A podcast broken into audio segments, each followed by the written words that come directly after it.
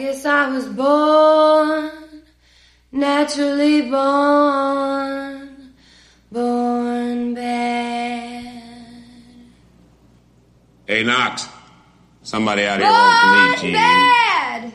It's such a sin. I guess I was born, naturally born,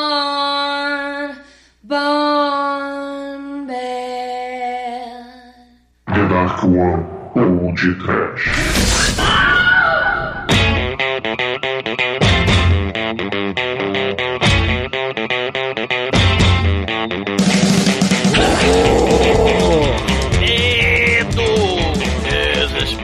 Pânico! amor. Doideira! Olha a cobra. Muito bem, começa agora mais um podcast. Eu sou o Bruno Guto, ao meu lado está o careca da mídia da The Dark One Productions, Douglas Freak, que é mais conhecido como Exumador. An angel smile is what you sell. You promise me heaven, then put me through hell. Chains of love, got a hold on me. When passion's a prison, you can't break free. Oh,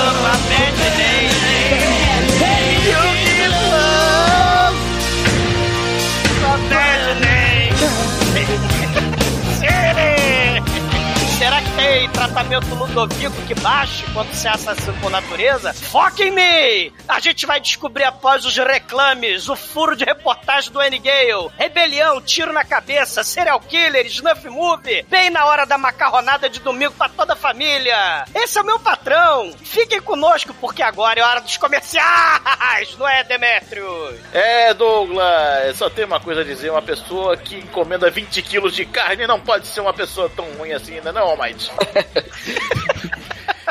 Quando você fuma o cachimbo do índio e junta Toy Story com Indiana Jones, você cria o Woody Harrison. Hahaha, né, Chico?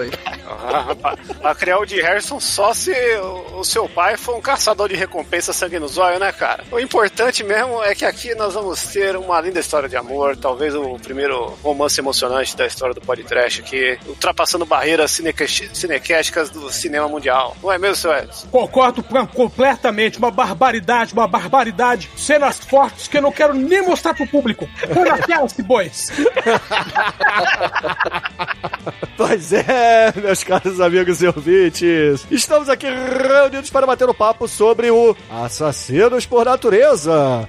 Filme escrito pelo Quentin Tarantino e dirigido pelo Oliver Stone. Tudo isso em 1994, aquela década muito louca. Mas antes que o exumador saia desta gravação para ir raspar seus bullets dos anos 80, vamos começar esse podcast. Vamos, Ó, vamos. ó, eu fico desgraçado da minha cabeça, eu não tô louco. Cuidado comigo, seu capa frouxa.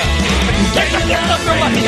Quem tá apertando meu mamilo?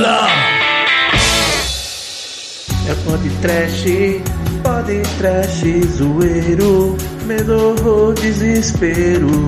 É maneiro, é maneiro.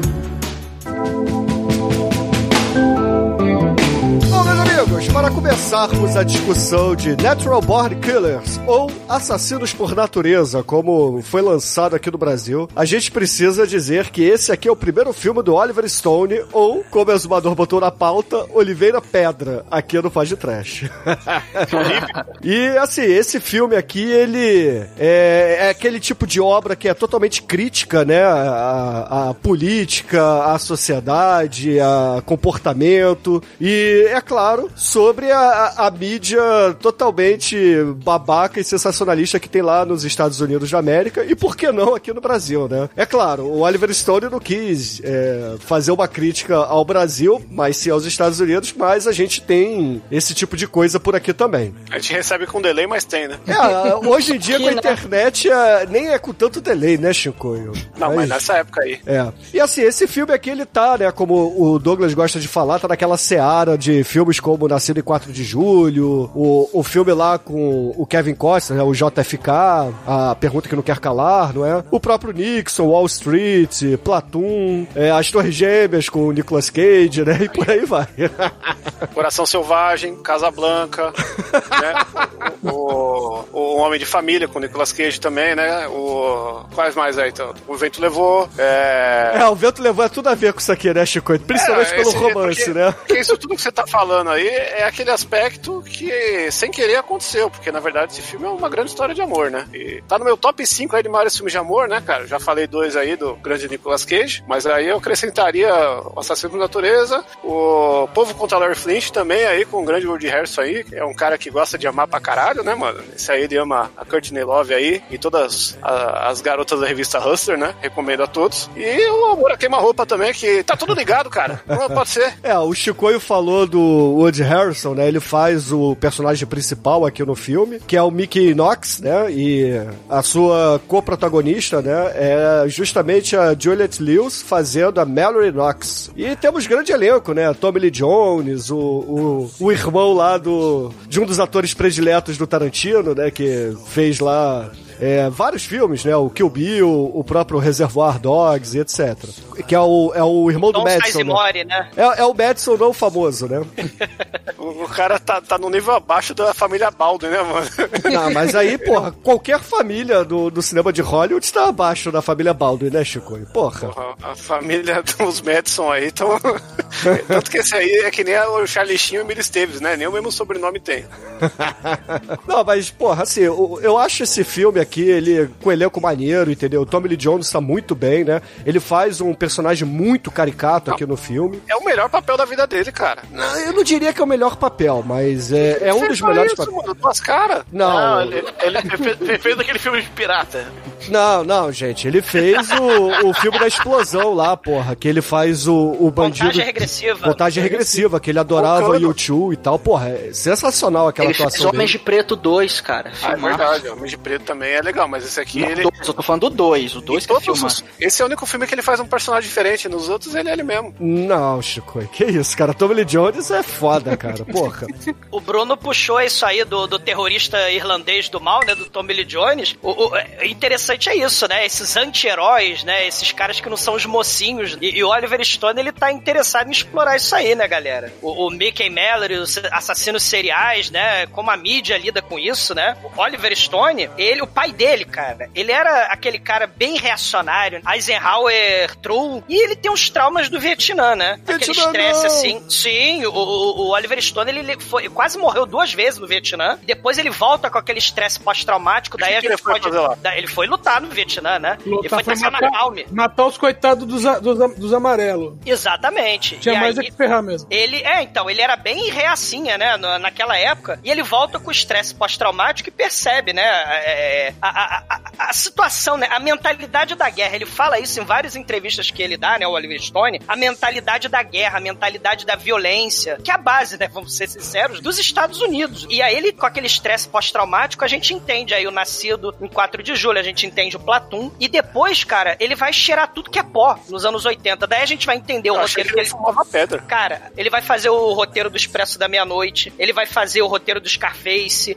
né, Wall Street, e, e, e- e vai pra cadeia. Por isso essa questão, né, o, o Assassinos por Natureza tem esse... esse é, é é metade road movie dos serial killers e metade filme de cadeia, né, de fuga da prisão. É, é, é, essa questão é interessante, né? Porque o roteiro é do Tarantino. Então lembra muito, lembra bastante aquele filme de vampiros dele, né? Que já foi podcast no passado. Drink no Inferno. Que O saiu depois desse também com a Juliette, né? Exatamente. A Juliette Lewis, né? Porra, que tá sensacional em ambos os filmes, diga-se de passagem, né? Sim. A Juliette aí, ó, é até hoje sensacional. Sigo ela aí nas redes sociais. Até hoje, cientóloga doida.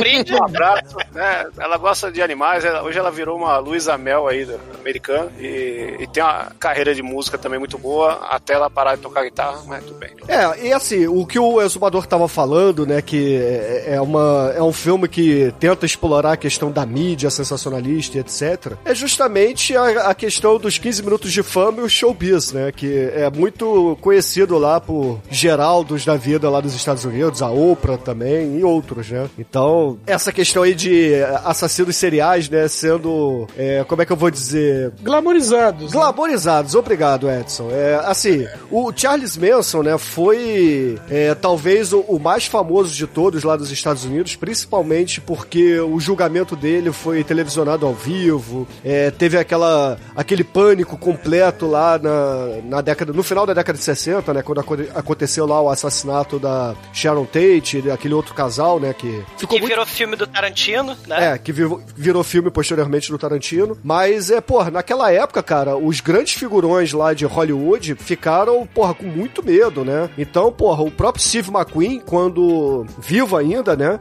É, nessa época foi no enterro de. De, de uma pessoa famosa lá na época, não lembro quem, porra, armado e tal. A galera famosa lá tava, assim, peidando na farofa mesmo, né? Tava com total cagaço de ser assassinado, porque a ideia do Charles Manson foi fazer uma parada totalmente aleatória, não importando quem você fosse, né? Porque a, a seita dele queria criar uma nova ordem, né? Que era criar um conflito racial entre os, os brancos e os negros, né? E a ideia dele era que os negros ganhassem, e aí depois, é, ele e a seita dele iam se esconder e depois voltar é, pra tentar subjugar os negros, né? Porque o Charles Manson dizia que os negros não, não iam ter organização pra manter essa nova ordem, entendeu? Que aí seria mais fácil depois ele implementar. Enfim, Charles Manson foi um grande filho da puta, né? Tá no inferno agora. Ele morreu? Morreu em Morreu. 2017, na cadeia. Tá vivo ainda. Porra, assim, é, o, o mais bizarro é isso, né? Os americanos glamorizando essa porra, né? Ver quantos, é, quantas questões da cultura pop tem aí o Charles Manson, né? O próprio Marilyn Manson faz menção a ele, né? Usa, inclusive, numa das O músicas nome, né? dele, né? O, é, o, próprio nome, obviamente, mas naquela música lá, Beautiful People, né? Ele bota justamente um, um trecho um pouco distorcido, digamos assim, de um dos assassinos lá da seita do Charles Manson, né? Então, é, é- é uma coisa, assim, bem, bem estranha, né? Que, de certa forma, tem aqui no Brasil, né? Aqui no Brasil, a gente esteve lá no, no, no final dos anos 90, né? O Maníaco do Parque, que, porra, deu entrevista no Gugu, sei lá, no Faustão. Fantástico. No Fantástico, e, porra. O é, caso do 174, né, Bruno? O, Que- exato. que o- o- passou pra. Foi, foi um escândalo na época, né? O, o próprio governador do Rio de Janeiro na época, nenhum sniper atira na cabeça dele porque a gente tá de tarde, as vovós estão vendo televisão, estão vendo sessão da tarde. Então você ainda tem essa questão aí da ultra-violence pra família brasileira, pra família dos Estados Unidos, essa idolatria a serial killer, né? É- é- Isso vai de um negócio que o Oliver Stone dá em entrevista quando ele fez filme, né? Que dos anos 80 para os anos 90 teve uma, uma ruptura da parte de jornalismo nos Estados Unidos, que ele percebeu que o jornalismo não foi. tava parando de ter o foco em informar e tava tentando fazer o foco em vender, em criar produtos. E, e ele tava mudando totalmente esse caráter, né? Ele tava virando um- uma coisa comercial, né? E por causa disso que começou a, a ter essa onda de, de, de celebridades criadas pelo jornalismo aí, tipo a porra da Geise Arruda, que todo dia aparece na timeline aí, eu não sei saber quem é a Geise Arruda, mas toda semana ela tá com a, com a calcinha enfiada no rio e aparece como notícia. E pra quê? Pra quê? Pra vender clique, pra vender. Entendeu? Eu, eu não tô querendo isso não. Isso é a sociedade do espetáculo, né, Shinkoio? A sociedade, ela tá acostumada mais com as imagens, com as aparências, e idolatrar e fanatizar a imagem, né, ou a subcelebridade, a subcelebridade, ao invés mesmo, né, de, vamos dizer assim, já que a minha vida é uma merda, porque eu trabalho, sei lá, 12 horas por dia, mal tenho tempo pra descansar, ganho 12. mal, aí eu vou ver os filmes, vou jogar videogame, é. Então, ao invés de você experimentar a realidade por si só, que a sua realidade é enfadonha, monótona, você começa, né, você não se interessa pela realidade da sua vida de merda, né? Você começa a glamorizar aqueles que têm uma vida, caralho, né? Você viu no filme, né? Os caras são serial killer, eles passeiam pelo, é, é, pelo Estados Unidos inteiro matando as pessoas, né? Eles passam a virar modelo. É, assim, poucas pessoas vão sair matando, mas Assim, mas- você passa a idolatrar, né? O serial killer, né? A padronização, essas coisas escabrosas, horrorosas, né? A ultraviolence, né? Não, O são do- referência, né? São os super-heróis aí da, Sim. do mundo real, né? É, isso aí ó, é, lembra muito lá Bonnie Clyde, Thelma e Louise e, e por aí vai, né? É, esse não foi o primeiro e não será o último filme que vai abordar isso. Assim, é que o Bonnie Clyde, o Thelma Louise, ele é a- ele vai pro, pro outro lado, assim, que ele não tem tanto da parte da mídia, né? Ele é mais o lance desse filme que é do, das pessoas fora do padrão da sociedade, né? E esse filme, o Oliver Stone quis imprimir isso no filme inteiro, né? Ele é tão querendo mostrar que o personagem ele é fora de padrão, que ele é uma- um assassino que nasceu daquele jeito, porque ele, ele se sente fora da sociedade. Tipo, ele sabe o que é certo e o que é errado, ele só não liga, né? Isso é até falado no filme. E isso é mostrado no filme de todas as formas, como a porra da edição, que é uma das coisas mais malucas. Talvez esse seja o maior filme experimental de, de grande orçamento do cinema, né? Que ele faz Sim, coisas. sim. Aí, tipo, toda a cena aí eles gravavam com seis câmeras diferentes pra poder fazer cada, cada cena de um jeito. E é, é esse aspecto também que é bem legal, né? É, isso aí que você falou, Chicoio, é, gerou até uma briga, né, do Tarantino, que fez o roteiro desse filme, né? Ele, antes de ser mega famoso e tal, ele escreveu isso, vendeu, e com o dinheiro desse roteiro aí que ele fez as primeiras produções dele, né? Mas. É desse e do Amor a Queima-Roupa também, né? É, também é filmão, é. aí merece podcast e também é uma grande história de amor aí. que o Oliver Stone, ele tem esse. Ele que encheu essa parada mais política aí, de, de ressaltar essa parte, né? A parte do Tarantino é, é essa coisa que a gente já conhece dele, do referencial, de colar um monte de coisa, né? Tanto que tem cena deletada desse filme que, que elas estavam no roteiro do Tarantino e saíram porque eram tem uma cena do, do julgamento, por exemplo, né? Que é uma cena de diálogo verborrágico no estilo Tarantino. Tipo, ele menciona até Bruce Lee, esse caralho. É, é- é do Tarantino essa porra, sabe? já, já tava falando do Bruce Lee antes de fazer filme, né? O filho da puta. O- só, só cortando um pouquinho, o Oliver Stone, ele, é, numa entrevista, ele disse o seguinte, que é, na época acho que tinha 47 anos, bom, tinha passado os 45, e o Tarantino tava na casa dos 25, então ele falou assim, olha, a visão que o Tarantino tinha era uma visão de um cara que não viveu muito ainda, então ele fez uma coisa um pouco mais centrada, mostrando só um lado, ele falou assim, eu quis ser mais abrangente do que ele, mostrando né, o, o lado, né, a posição de uma pessoa que já viveu duas vezes a vida do Tarantino, é mais ou menos isso que ele quis dizer. Pô, é até curioso, cara, você ter falado isso, Sérgio, que eu, eu só tinha visto esse filme uma vez, eu vi 15 anos atrás. E, cara, você vê o mesmo filme com 15 anos de, de intervalo, cara, você, você, enxerga a parada com outra, outra perspectiva, porque na época que eu vi, assim, eu achei maneiro por causa da, da porra louquice mesmo, da, é, esse enfoque na violência, que era bem da cara do Tarantino, que eu já gostava do filme do Tarantino, aí, aí hoje que você acaba pegando mais o- os, o- os detalhes, né, da, da crítica, que eu vejo o Oliver Stone, ele, ele tenta mostrar muito o lado, o lado podre de várias coisas, assim, é, justamente pra conseguir passar melhor a mensagem dele. Ele, ele mostra o lado mais podre da mídia, da, o lado mais podre da, da família, do sistema, enfim, é, eu achei isso bem legal, cara. Foi, um, foi uma experiência interessante de ter esse, esse intervalo, sacou? É, é é que a princípio você vai dizer assim: ah, o casal tem um relacionamento cagado, os dois são mentalmente cagados. Aí você vai ver a família deles, a família é cagada, o policial que vai prender os dois é cagado, o diretor da prisão é cagado, Sim, o cara sim. que faz o programa é cagado. O Robert Downey Jr. passou na cadeia, o Tom Sizemore, o Oliver Stone, tudo preso por cheirar cocaína. Até na vida real eles são cagados. Então, justamente, justamente por ele, ele justamente ele coloca todo mundo podre nesse filme pra, é, pra até passar uma, uma mensagem. É um- É um filme meio, digamos, bad vibe, vamos dizer assim. Ele, ele é um filme. Ele não é lá muito otimista, mas isso não significa que seja ruim, pelo No final, contrário. por incrível que pareça, é otimista, né? Mas, mas É, ele- é não muito, né? Sei lá. isso É, aí- enfim, mas assim, a gente até Depois pode deixar essa discussão mais à frente, né? Mas só complementando aqui a, a história lá do Tarantino e do Oliver Stone, né? O Tarantino ficou putaço por muito tempo, e aí ele só sossegou a bola, né? Quando o Johnny Cash, o, o falecido cantor, né? Falou pro Tarantino que, porra, o Assassino por Natureza era o filme predileto dele. Aí o Tarantino, porra, Johnny Cash Cash elogiou o meu roteiro, então. ah, beleza, né? Eu tô menos puto e tal. E, e também tem uma curiosidade lá do Johnny Cash, que, porra, ele dublou a raposa bem drogada e lisérgica lá daquele episódio dos Simpsons que homenageia e faz uma sátira do próprio Assassinos por Natureza, né? Então, Sim, a questão isso da é alma legal. gêmea, né? É. O Homer, e a, o Homer e a Marge. Que são, vamos dizer, o, o núcleo, né, dos anos, do final dos anos 80 pros anos 90, da família típica americana, né? Se a gente pensar em sátira, já que o Oliver Stone está fazendo uma sátira, né, com a mídia, o, o, o Simpsons vai ter isso, né? De ser a sátira dessa família Na comercial de época, que, margarina. na época que Simpsons era bom.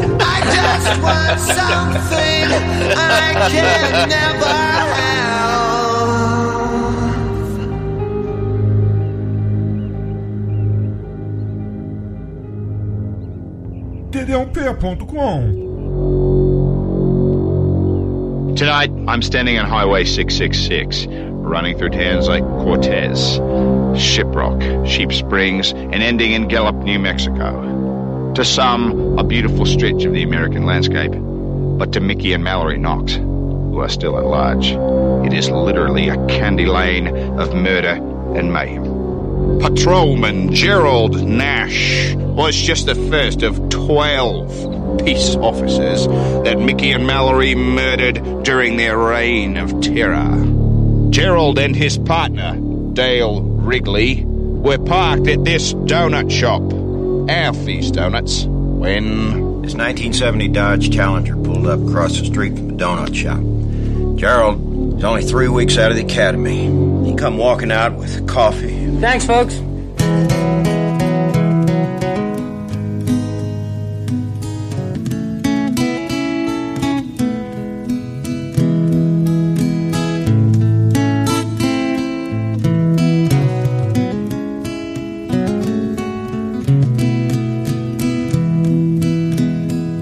Começa como é o filme do Oliver Stone, então vai começar lá com aqueles cenários bonitos, os animais, aí mostra um animal, mostra outro animal, tudo muito bonito, né, cara? Porque o Oliver Stone é um cara que ele manja dos Paranauê, ele manja das fotografias, ele manja da- das filmagens muito legal, né? Tem um cobre deserto aí. E assim, é, o, o filme, a- essa primeira metade, ele tem mais uma vibe de road movie. E esse começo é, é road movie total, porque nós vamos lá pra uma, uma espeluncazinha ali de beira de estrada, onde tem o nosso querido Woody Harrison comendo torta de limão e bebendo leite desnatado, enquanto a Juliette Lewis está dançando aquela música louca do Leonardo Cohen que está tocando no início, que é, que é muito foda. E, e, cara, é- essa, essa cena, ela é muito foda pra introduzir esse, esse casal de psicopatas protagonistas do filme. Por quê? Porque eles estão lá calmamente, né? A, a Mallory tá dançando, o, o Mickey tá comendo sua torta de limão com leite desnatado. E a gente vê, assim, o, tem o pessoal conversando, aí tem um cara lendo o jornal mostrando, ah, Mickey e Mallory matam dois adolescentes numa festa. Aí daqui a pouco chega um, um cara, começa a tentar passar cantada na Mallory, ela fica meio puta, começa a bater no cara, aí o, o, o Mickey resolve intervir, dar uma ajuda e, e- e mete a faca do Rambo na barriga do outro cara lá. E, cara, aí começa a desgraça, né? Eles começam a, a espancar e matar todo mundo ali. E aí sobram dois, velho. Aí a gente vê o modus operandi deles. Eles matam todo mundo, só que eles têm que deixar um pra contar a história. Por quê? Porque, cara, é, o, o serial killer geralmente ele faz isso. Ele quer que as pessoas saibam o que ele faz. E aí a Mallory, cara, na maior psicopatia possível, ela faz um unidunité entre a balconista e um outro cara que tá lá aleatoriamente. E ela seleciona. Fiction, né? É, total. É, é, exatamente. Isso aí é. No entanto, que o, o Tarantino fez melhor depois, de acordo com as entrevistas dele, né? Ela viu o Honey Bunny. É. É. Vingancinha, né? Como diria. Não, é. Vingancinha. Não ele fazer melhor, porque se tem uma coisa que essa cena tem de destaque é a trilha sonora. E Ah, sim. depois do Norcoy toca um L7 aí nervoso. Esse sim, nervoso. Seria E- melhor se fosse o Phil Collins. Pô, eles iam transar no meio do, do, da- do boteco lá. Eles ficaram filmes mais, mais elaborados, tipo Se Beber Não Case, né, cara? Inclusive, até é curioso falar que tanto a trilha sonora do Assassino por Natureza quanto a do Pulp Fiction, você tem vinhetinhas entre uma música e outra que é uma cena do filme, é um trechinho do filme. Eles pegaram um áudio e colocaram. Os dois seguiram a mesma linha na trilha sonora, é bem interessante isso. É, é Tarantino copiando o filme que ele escreveu, entendeu? Pois é, cara. Não, na verdade, isso aí é a técnica do Tarantino. Ele pensa na trilha sonora enquanto escreve o roteiro, entendeu? Então, só que a trilha sonora desse filme, ela, ela é muito anos 90 pro Tarantino, cara. A trilha sonora desse filme tem Elton tem Nails, tem, tem Lard, que é aquela banda tipo o do. Esqueci o nome do cara, caralho. esque- O cara do Dead Kennedy lá, esqueci o nome dele, coitado. Tem a, e a Pat Smith tocando rock and roll nigga aí, que, que é a abertura aí, né? Se a trilha sonora é anos 90, cara, a- as montagens de, de passagem de tempo são completamente anos 70. Exato, cara. o que eu acho muito foda aí nessa cena inicial toda, né? Desde o início do filme, com o Oliver Stone botando cenas em preto e branco e tal, é alguns flashbacks de coisas que aconteceram que é justamente pra você ter, assim, uma visão é, distorcida da mente dessas duas pessoas, né? E tem a parada muito foda também que quando o Woody Harrison, né, o, o Mickey Knox, ele dá o tiro lá depois do Unidune T, é, a bala vai voando, dá uma congelada assim no ar e explode a, o bule de café e estoura os miolos da, da garçonete, né? Da Mabel. Não, e antes disso a gente tem a faca com a câmera Evil Dead, né? É, tem a faca, o dedo verdade. caído no chão, o, o Woody Harrison puto, né? Porque o dedo do candango caiu no pé dele, ele sacode o pé pra jogar longe o dedo. Enfim, assim, tem, tem esses detalhes que são muito bacanas e que é, mostram graficamente a violência na tela, mas de uma forma é, não tão pesada, digamos assim, né? Você pode até achar um É, pouco não- engraçado pela forma como o Oliver Stone monta isso na tela. É, porque o, o, o- o Oliver Stone ele não quis fazer com esse filme um retrato da realidade. Ele quis fazer uma coisa estilizada e exagerada. Tanto que pra frente vai Sim. ter outras cenas em situações que você olha e fala: Meu, isso aí tá errado, isso nunca aconteceria. Mas o conceito é justamente esse: é que é pra ser exagerado. E, e não só isso, Edson, eu, eu vejo que esse exagero pode ser até pelo fato dos dois serem loucos e usarem droga pra caralho. Então é, eles já têm uma percepção distorcida da realidade. E outra coisa também, a forma como o filme caminha, as transições de cena, é totalmente televisão, de ir mudando o canal. Quando eles estão indo no carro, que até é, logo depois dessa cena tem essas transições, deles andando de carro com chroma key ao fundo, passando imagens aleatórias, o carro balançando. Isso é televisão total, cara. E tem, literalmente, tem algumas mudanças de canais também, com o ursinho da Coca-Cola. Tem, tem, tem, tem inserção de família assistindo TV e Isso. o pai mudando, mudando o canal pra, pra mudar a cena. Tem Sociedade Godzilla, tem um monte de coisa maneira. Não, e isso tem um negócio que o editor do filme deu a ideia, que ele fala, ah, se a gente tem transição pra mostrar a paisagem aí que o tempo passou, que eles foram de um lugar pro outro, assim, porque eu não posso fazer uma, uma transição mental pra mostrar o que que tá na cabeça do personagem, né? Tanto que o, o que mais mostra isso é uma cena que o Woody Harrison mostra, corta e mostra ele no, no fundo preto gritando todo ensanguentado, né? É. Essa é a coisa mais óbvia, mas todas essas coisas são parte dessa ideia do filme ser todo fora da caixinha aí. E aí, beleza, né, galera? A gente vê essa cena que o Almighty falou, que eles estão no carro, o Chroma aqui mostrando várias inserções da cultura pop, é, violência, a questão midiática toda dos Estados Unidos. E a gente vai pra uma das melhores cenas do filme, que é justamente o background de como os nossos protagonistas se conheceram, né? Que é o sitcom I Love Melody, né, cara? Que é muito foda, cara. Isso aí é uma paródia sensacional que o Tarantino escreveu e o Oliver Stone botou na tela de uma forma brilhante. Brilhante. Mesmo. do Love Lucy, né, cara? Que é um- uma sériezinha antigaça ali. Começa que o pai dela é aquele. Como é que chama o velho mesmo? Roger Dangerfield. Dangerfield. Conhecido como o velho do olho esbugalhado da sessão da tarde, né, cara? Ele mesmo. Ó, é, é o cara de, de volta às aulas, velho. Ele mesmo, da, da- do trampolim, né? Que eu nunca vou esquecer do trampolim, que é a coisa mais fazendo comédia adolescente ridícula, né? Tem um, um sitcom dos anos 70 que era o All in the Family, que tinha um cara bem bizarro também, assim, que era essa coisa que tinha temas bem polêmicos e era o All, né? Então tem essa sitcom, né? E I Love Lucy, All in the Family, né? Lembra um pouco uma sitcom dos anos 90 lá, que era o Love and Marriage, né? Que passava direto aqui no Brasil também. Sim, né? Felizes para sempre. Ah, não, não, É. é o Amor de Família. Amor de Família. Mas tem E o- Felizes para sempre também. E o Woody Harrelson, ele era do Cheers. Ele participava direto do Cheers. Então ele, ele realmente, quando ele entra, né, na, na, na, na cena, tem aquela claque, né, os aplausos e tal, ele realmente espera, que ele tem essa, sa- essa, essa sacada da, da sitcom, né? Essa cena é muito foda, né? O açougueiro ensanguentado, carregando 70 quilos de carne, né? É aliás- foda. 20, 20, 20. Só vi. Meu, aí, vocês falam. Aliás- Eu entrei. Falando em, falando em sitcom e falando em Tarantino, ah, ele começou a carreira dele em Hollywood participando de, uma, de um episódio da, da Super Gatas, lá longe. Super Gatas é aquele seriado que é o favorito do exumador lá das velhinhas? É, Brinde mesmo, é. Ele tem o box completo, velho. Cara, esse seriado é muito foda. Vocês não estão preparados Você pra essa é. conversa. É, mas é mesmo. Eu tenho que concordar com o Douglas, porque realmente, cara, é muito bom. Ainda tem a Betty White, que tá viva, cara. Sim! Cara, a Betty White era uma e- Cara, literalmente, a Betty White é mais velha que Pão de Forma. Pão de Forma foi inventado depois da Betty White, cara. Eles não estão brincando. Isso é um fato real. Acabamos de achar uma Bom, ouvintes, vocês acabaram de receber o assunto aleatório da semana por Demetrius. Agora, a procura do Demetrius, aí mais uma além da trilha sonora, é, quali- é qualificar a idade das pessoas de acordo com a- os alimentos inventados. Não, ele é o Derico do podcast, cara. Ele traz um assunto aleatório e vambora.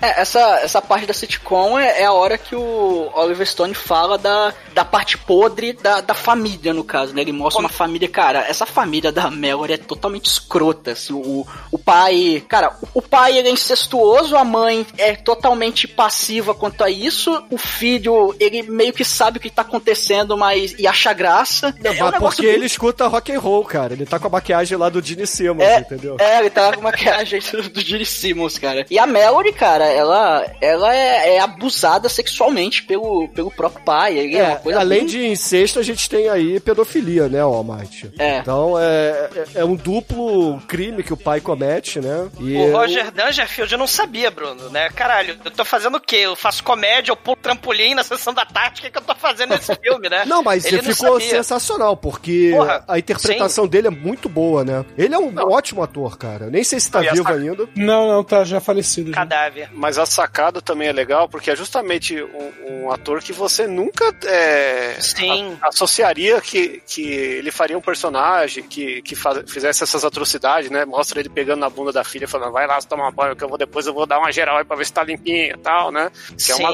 e, é e falando, coisa horrível, falando no, e falando no estilo de comédia, né? E, e com a musiquinha de claque, né? Com. porororó, Com né? risadinhas no fundo, cara. É, é um negócio. no fundo também. É um negócio doentio, é um negócio. Ele que escreveu, o, o, o próprio Roger Dangerfield escreveu essas falas dele no filme, né? E ele, caralho, o que, que eu tô fazendo aqui, né? Mas ficou um negócio doentio, um negócio tão bizarro, que é justamente essa.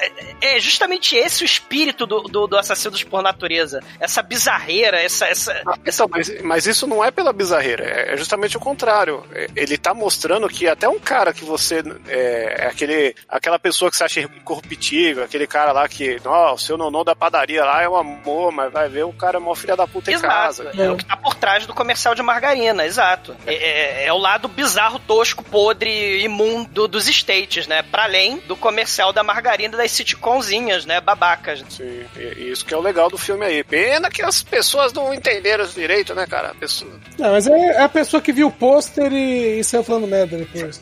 É aquela galera que vê o pôster e, e fala, ó, grande filme de skinhead.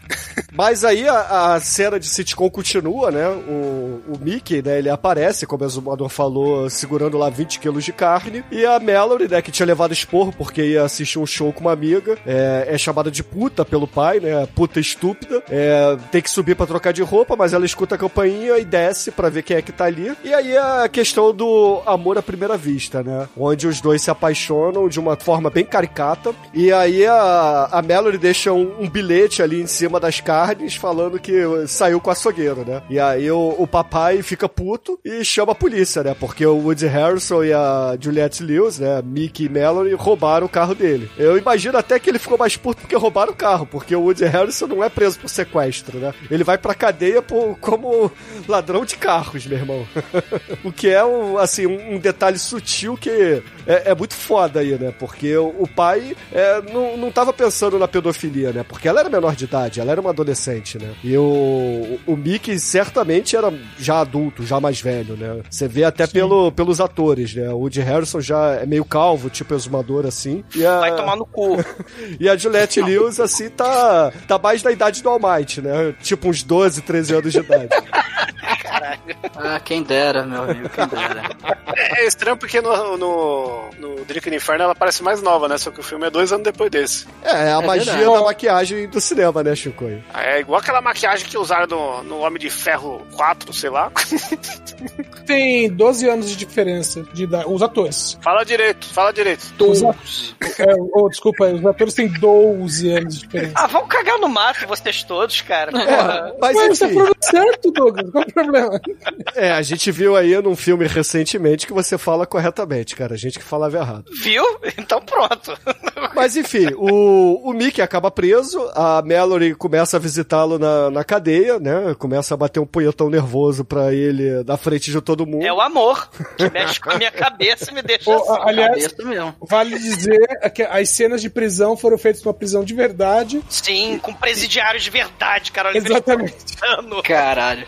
Aposto que essa cena aí é uma das que o, que o nosso querido estagiário aí não percebeu na- quando viu com 15 anos, né? É, eu não me lembro, cara, sinceramente, eu não me lembro. Mas agora eu percebi. A mão, a mão nervosa ali, cara. Pô, A mão que balança a jeba. É a mão que balança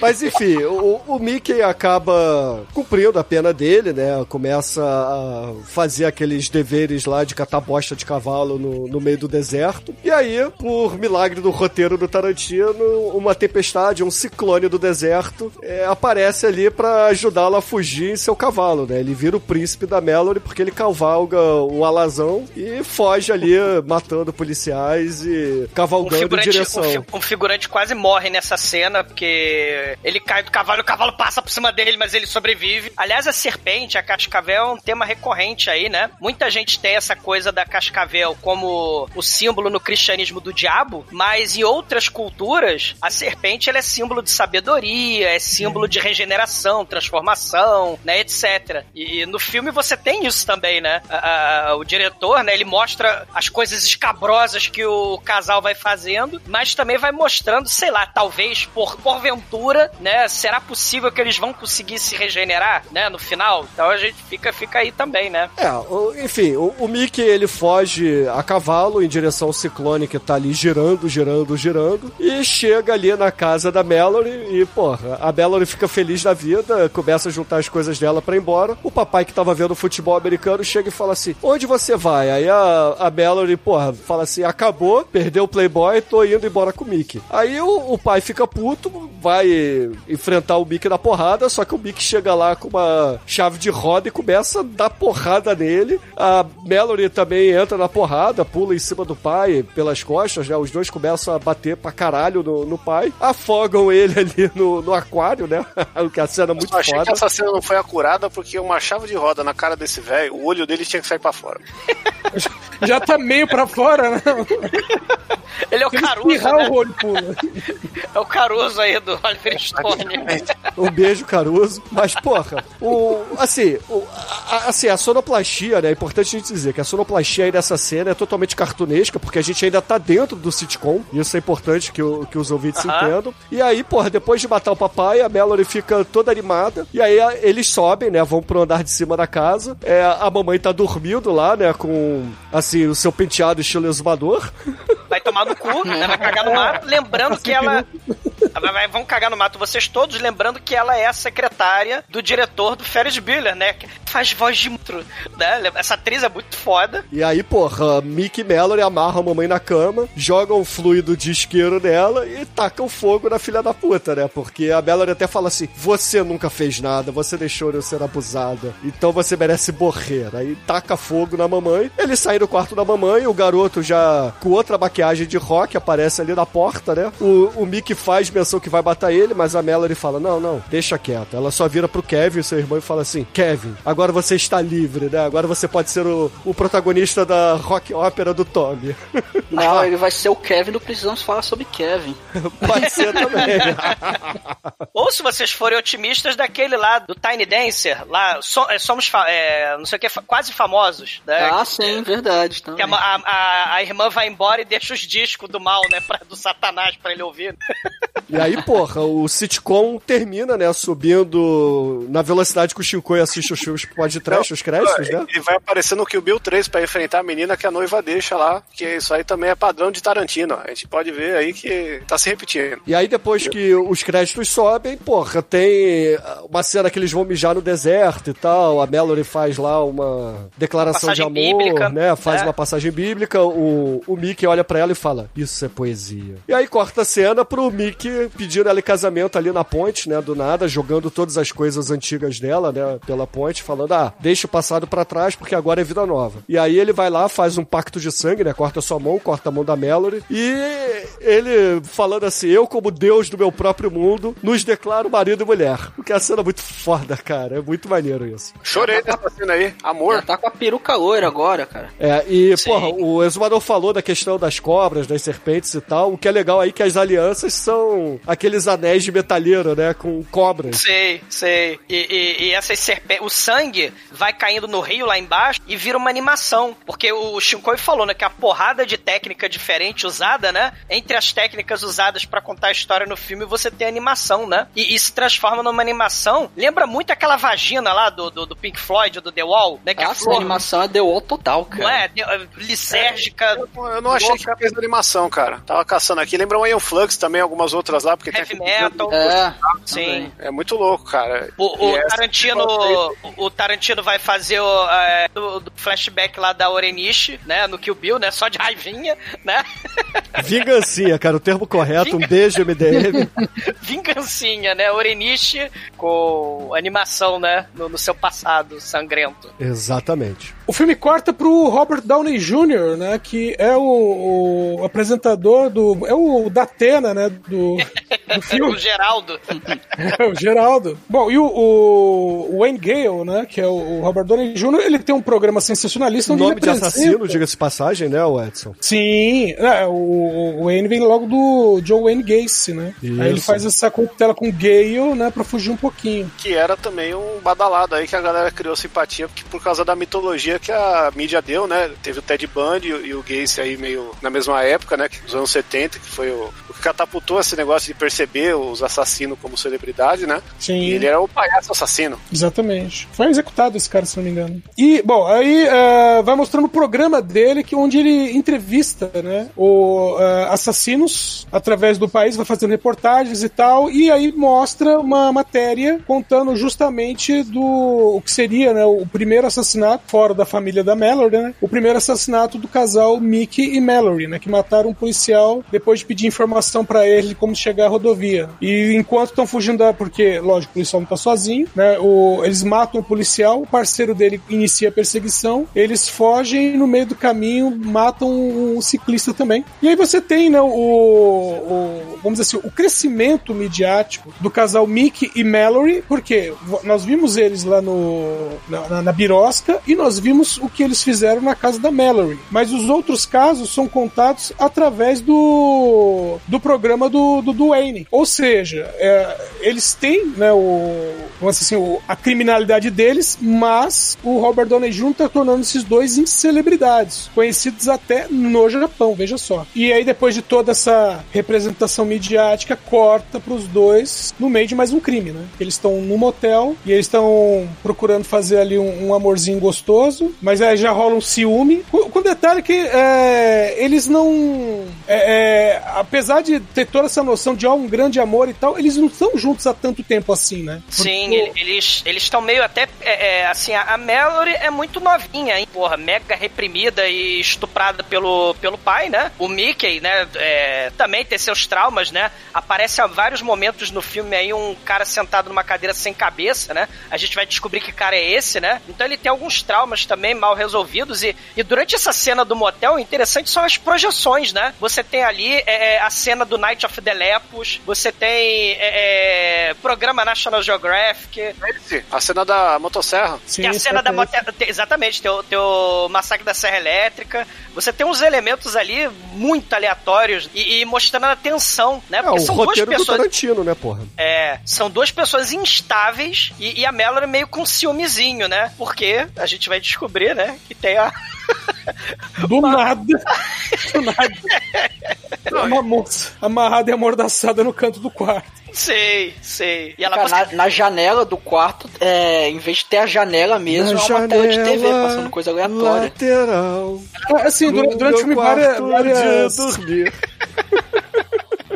várias cenas do filme vão mostrar coisas projetadas, assim. Sim. E na janela nessa hora mostra Mussolini, mostra Hitler, é tipo essas alusões a, a- a fascismo que ele faz nessa hora aí também, que, né, Oliver Stone desde cedo aí metendo a piroca na ferida, não é nem o dedo. É, instabilidade emocional, psicopatia, né, vontade de matar, trauma, tudo junto aí, né? A, a- a idolatria pela violência. E a Mallory sai puta, né, do, do quarto e vai, pa- passa pelo. Ele, ela vai pelo um. Passa com o carro, né, também, por uma cena bem David Lynch ali, né? As sombras, né? As projeções ali na parede, assassinato, desespero, horror, né?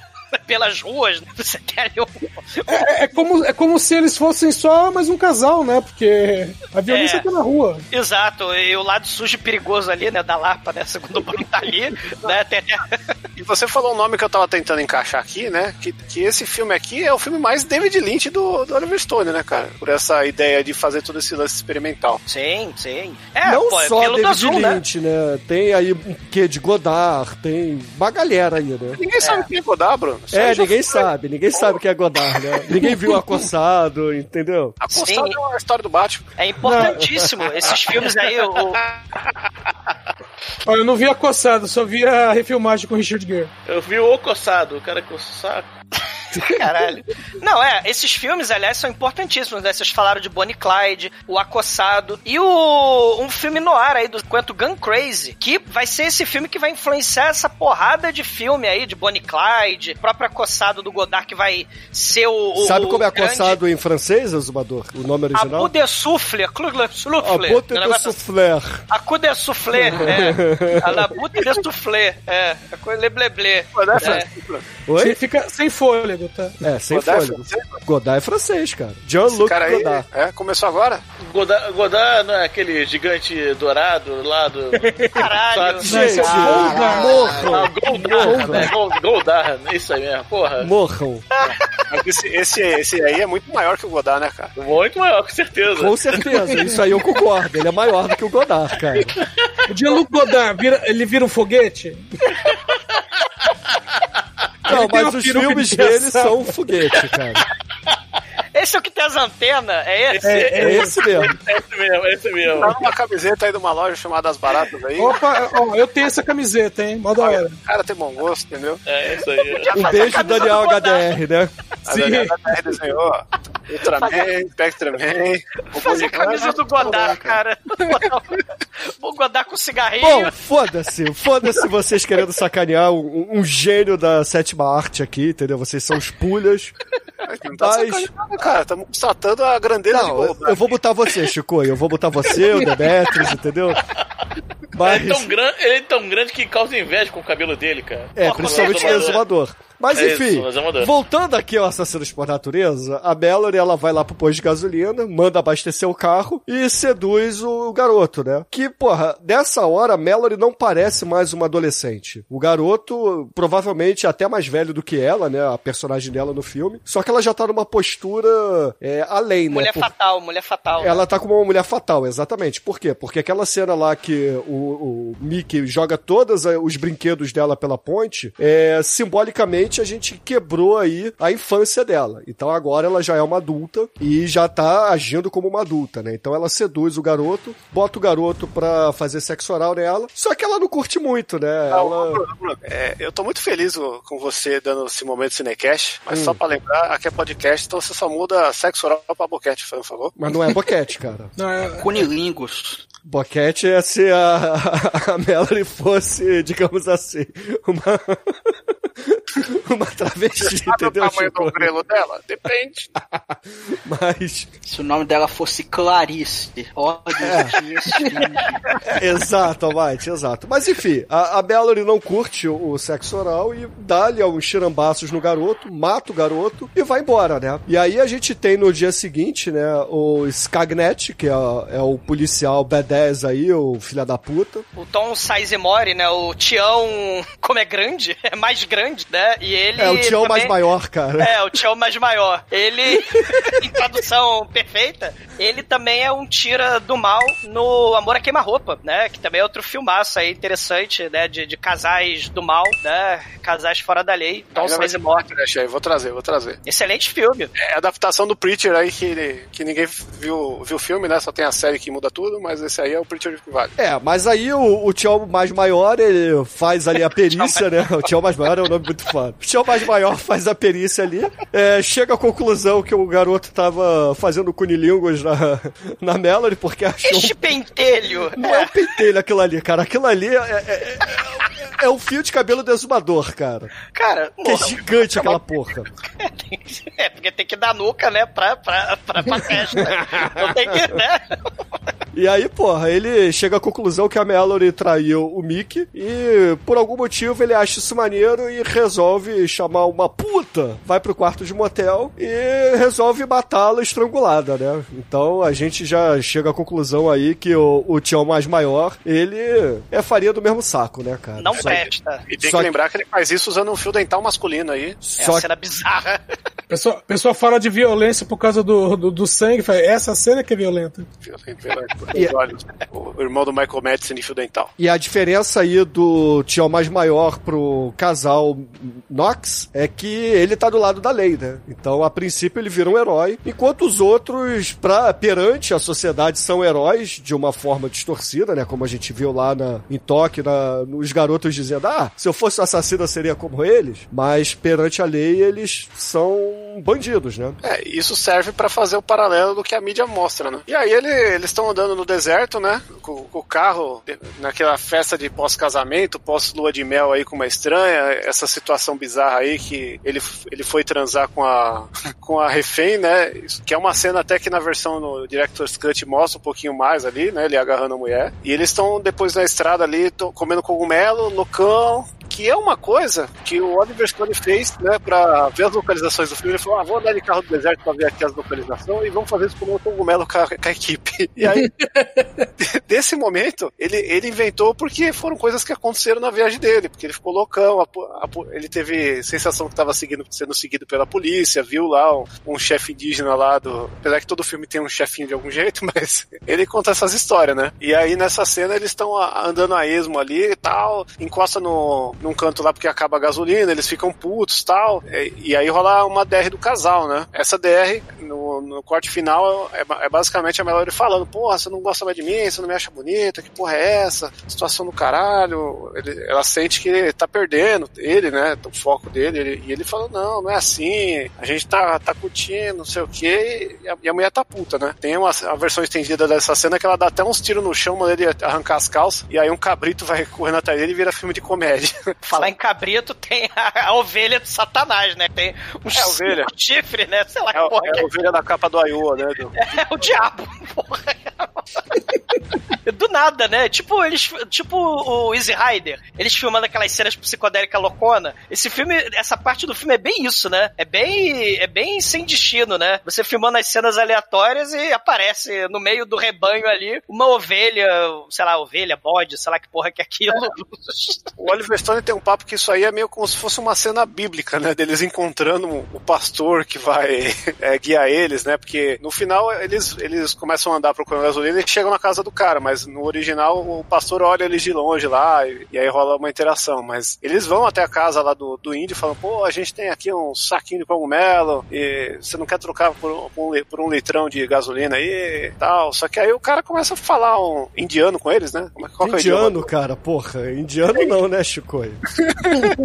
E aí o chefe Apache começa a falar, cara, vocês aí, tô vendo que vocês não estão bem, eles estão meio perturbados lá por causa dos cogumelos ainda, né? Tava vomitando no caminho aquela porra lá, com, comeu um cogumelo estragado. O Mickey a Melody repara que o cara tem uma cascavel de estimação, né? Só falta a coleirinha. Ela já tá sentado do lado dele lá, só fazendo chocaio, né? E, e ele, caralho, esse, esse tiozinho aí é treta, hein? Que porra é essa? Não sei o quê. E aí ele, aí ele vê que eles estão meio mal, dá um negócio pra eles tomar lá e começa a contar, não, vocês estão aqui e, e tem a grande história de uma mulher que achou uma cobra congelada e ela trouxe pra casa e aí essa, essa cobra descongelou, ela cuidou da, da cobra tudo e depois que tudo acabou a cobra foi lá e bicou a mulher e, ela, e a mulher chegou pra cobra e falou caralho filho, por que você me mordeu? Só que aí a cobra não fala, não, na verdade a cobra fala Aí a cobra fala, ah, eu sou uma cobra, caralho, né? Igual o escorpião e o, E o sapo, sapo. lá, o sapo lá, né? Que a natureza do bicho é essa, né? A natureza dele é matar, né? E aí nós temos um- uma alusão aí bonita, um canto da carochinha pra ilustrar o filme. Em cima dessa ideia a gente já tem aí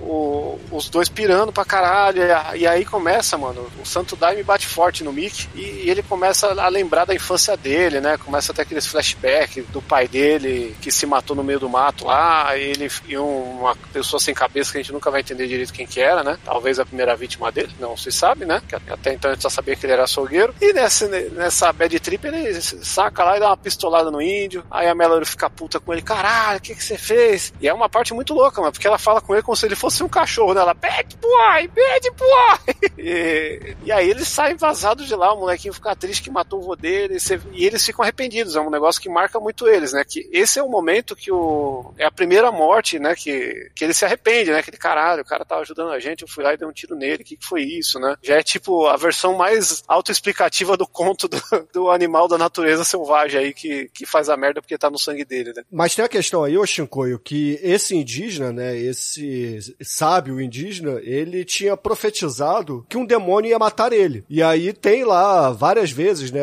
projeções assim de uma forma lisérgica que o Oliver Stone coloca, dizendo que ambos são os demônios, né? Isso. E aí, porra, ele acaba matando, né, como você falou, o velho. Eles vão saindo dali e quando eles saem da, da cabana do índio, eles são picados por cobras, né? Porque tem ali uma criação de cobras do. desse Caralhão de cobra. É. Em vez de ter mina terrestre, tem cobra, né, mano? É É, ó, segundo a produção, são 150 cascavéis. Caralho. É, é, eles falaram assim: ah, não tem perigo de picar. Aí falaram: não, vai ser de noite. E à noite as cobras são mais lentas. Caralho. E tudo, tudo chapado, né? Equipe chapada de cogumelo. É porque, é porque é mais frio, cara. É mais frio, as cobras se. se as, É, são mais. Mas, mas Você pisa nela, não acontece nada. Né? o que passa na cabeça, na cabeça de um diretor que, va- que fala: vai de boa que a cobra é lenta. Vão ter umas cenas mais pra frente aí que a gente vai ver que o Oliver Stone ele não, ele, é, ele é pior que o Tom Savini na hora de maltratar a galera, né? Caralho. É, mas aí o filme segue e a gente vai pra cena da farmácia, né? Onde o Mickey, ele entra na farmácia lá, uma farmácia gigante, bem típica dos Estados Unidos, né? Porque aquilo ali é mais um mercado do que uma farmácia, né? Não, e mais uma vez estilizada, porque você olha o logo da farmácia, em vez de ser só aquela cobra lá do símbolo do, da medicina ali, do, do farmacêutico, você vê que são duas cobras e uma tá olhando pra frente, né? É mais uma vez esse negócio dele tentar trazer um tom de caricatura pro filme. Não, é, É é a o- questão da, da serpente mesmo que o Zumador falou, entendeu? Tem. É a luz verde pra caralho também. É que elas são modificadas, isso que eu quero dizer. Ela, ela é estilizada pra parecer a dos anéis deles. é- você vê que uma cobra tá olhando pra frente de forma agressiva. Não é uma, não é o logo comum do símbolo lá da, do Não, farmacêutico. não é, não é, é verdade. Mas enfim, eles entram ali na farmácia, né? Ele manda a Mallory começar a procurar algumas coisas e ficar mais pro canto. Aí ele vai ali no balcão do farmacêutico, onde você tem que entregar é, a receita médica, né? Pra pegar os remédios que são vendidos com tarja preta, inclusive os soros antiofídicos, né? E aí, porra, o, o, o indígena que tá ali trabalhando na farmácia, né? Ele tava assistindo justamente o programa do Robert Downey Jr., né? O Dwayne Gaine ali. E tá passando ali é, algumas cenas de, porra, assassinato que tanto o Mickey e a Mallory fizeram. E ele percebe assim, porra, fudeu, né? Eu, porra, vou, vou ser morto por esses caras. E aí ele aciona o alarme que fica ali embaixo do, do balcão. Só que o Mickey chega, vê que ele tá assistindo o programa, começa a rir, né? E invade aquela porra, né? Começa a atirar nos vidros, quebra o vidro e chega lá e fala: me dá os soros aí, porque a gente foi comido por cobra, né? Foi picado por cobra. E o, o indígena, ele fala assim: não, mas tudo bem, tá aqui, não sei o que. O Woody Harrison até fala assim: porra, esse, esse Viagra aqui, ele faz o pau subir mesmo. Você vê que ele tem prioridades muito importantes, né? E aí, ele. O- ele aponta a arma. Acabou de entrar em lua de mel, né, Bruno? Você tem que entender o lado do cara. Porra, mas se ele tá precisando de Viagra na lua de mel, cara, eu acho que. Teve DR, teve DR. Quer fazer ele render, né, cara? É, não, e, e é a Juliette Lewis, cara. Eu me garanto lá no azulzinho também. Pra manter a Juliette Lewis feliz, cara. Porra. Mas aí o, o Mickey aponta a arma lá pro farmacêutico, o farmacêutico fala, não, não me mate, ali na televisão eu tava vendo que vocês sempre deixam um vivo pra contar a história e tal. Aí o, o Mickey olha pra ele e fala, é, mas se eu não te matar, do que que eles vão falar, né? Então, bah, dá-lhe um tirambaço, mata o, o farmacêutico, só que aí a polícia chega. Quando a polícia chega, o, o Skagnet já chega, pega a Mallory, né, já bota ela ali, que ela tá toda fudida, né, ela tá bem é, envenenada lá. tá- sorte. Ela tá bem envenenada lá e tal, não, não consegue se defender, ela é rapidamente ap- aprisionada. E o... Mas, é- mas ela, ela faz um escândalo bonito, velho. Parece a Arlequina. É, e aí o, o, o Mickey ele começa a, a confrontar os policiais, né? Mata um, mata outro e tal. Tem o, a equipe japonesa, né, de, de, de reportagem, né, a, a moça lá do Japão, mas, mas a pistola do, do Mickey é muito grande, ele é muito viril, ele tá matando todo mundo, ele é uma loucura. E o Mickey falando, você vai cortar as tetas da, da Mallory? Eu vou botar silicone nas tetas da Mallory, pode cortar as tetas. E aí, no fim das contas, o, o Tião mais maior, ele não deixa os policiais matarem o Mickey, né? Eles atiram com taser nele, ele cai ali no chão e começa a ser espancado ao vivo, né? Televisionado pra todo mundo. Ele ainda é um absurdo que é, chega uma policial falando: para, para, para. Você pensa, para de bater? Não, não, para de filmar. É. E essa cena é foda porque o ritmo do filme é tão legal, né, cara? Que você chega nessa hora, você fala, caralho, já vai acabar, né? Estão prendendo eles. Você olha no relógio, passou uma hora e o filme tem duas, caralho, aí sim. Stark und schwarz, hob es sich vom glitzernd verschneiten Hintergrund ab. Bei genauer Inspektion konnte ich die Angst aus jeder seiner Poren kriechen sehen. Ich reichte ihm die Hand mit den Worten, dass ich ihm helfen könne, aber Checkpoint Charlie wollte davon nichts hören.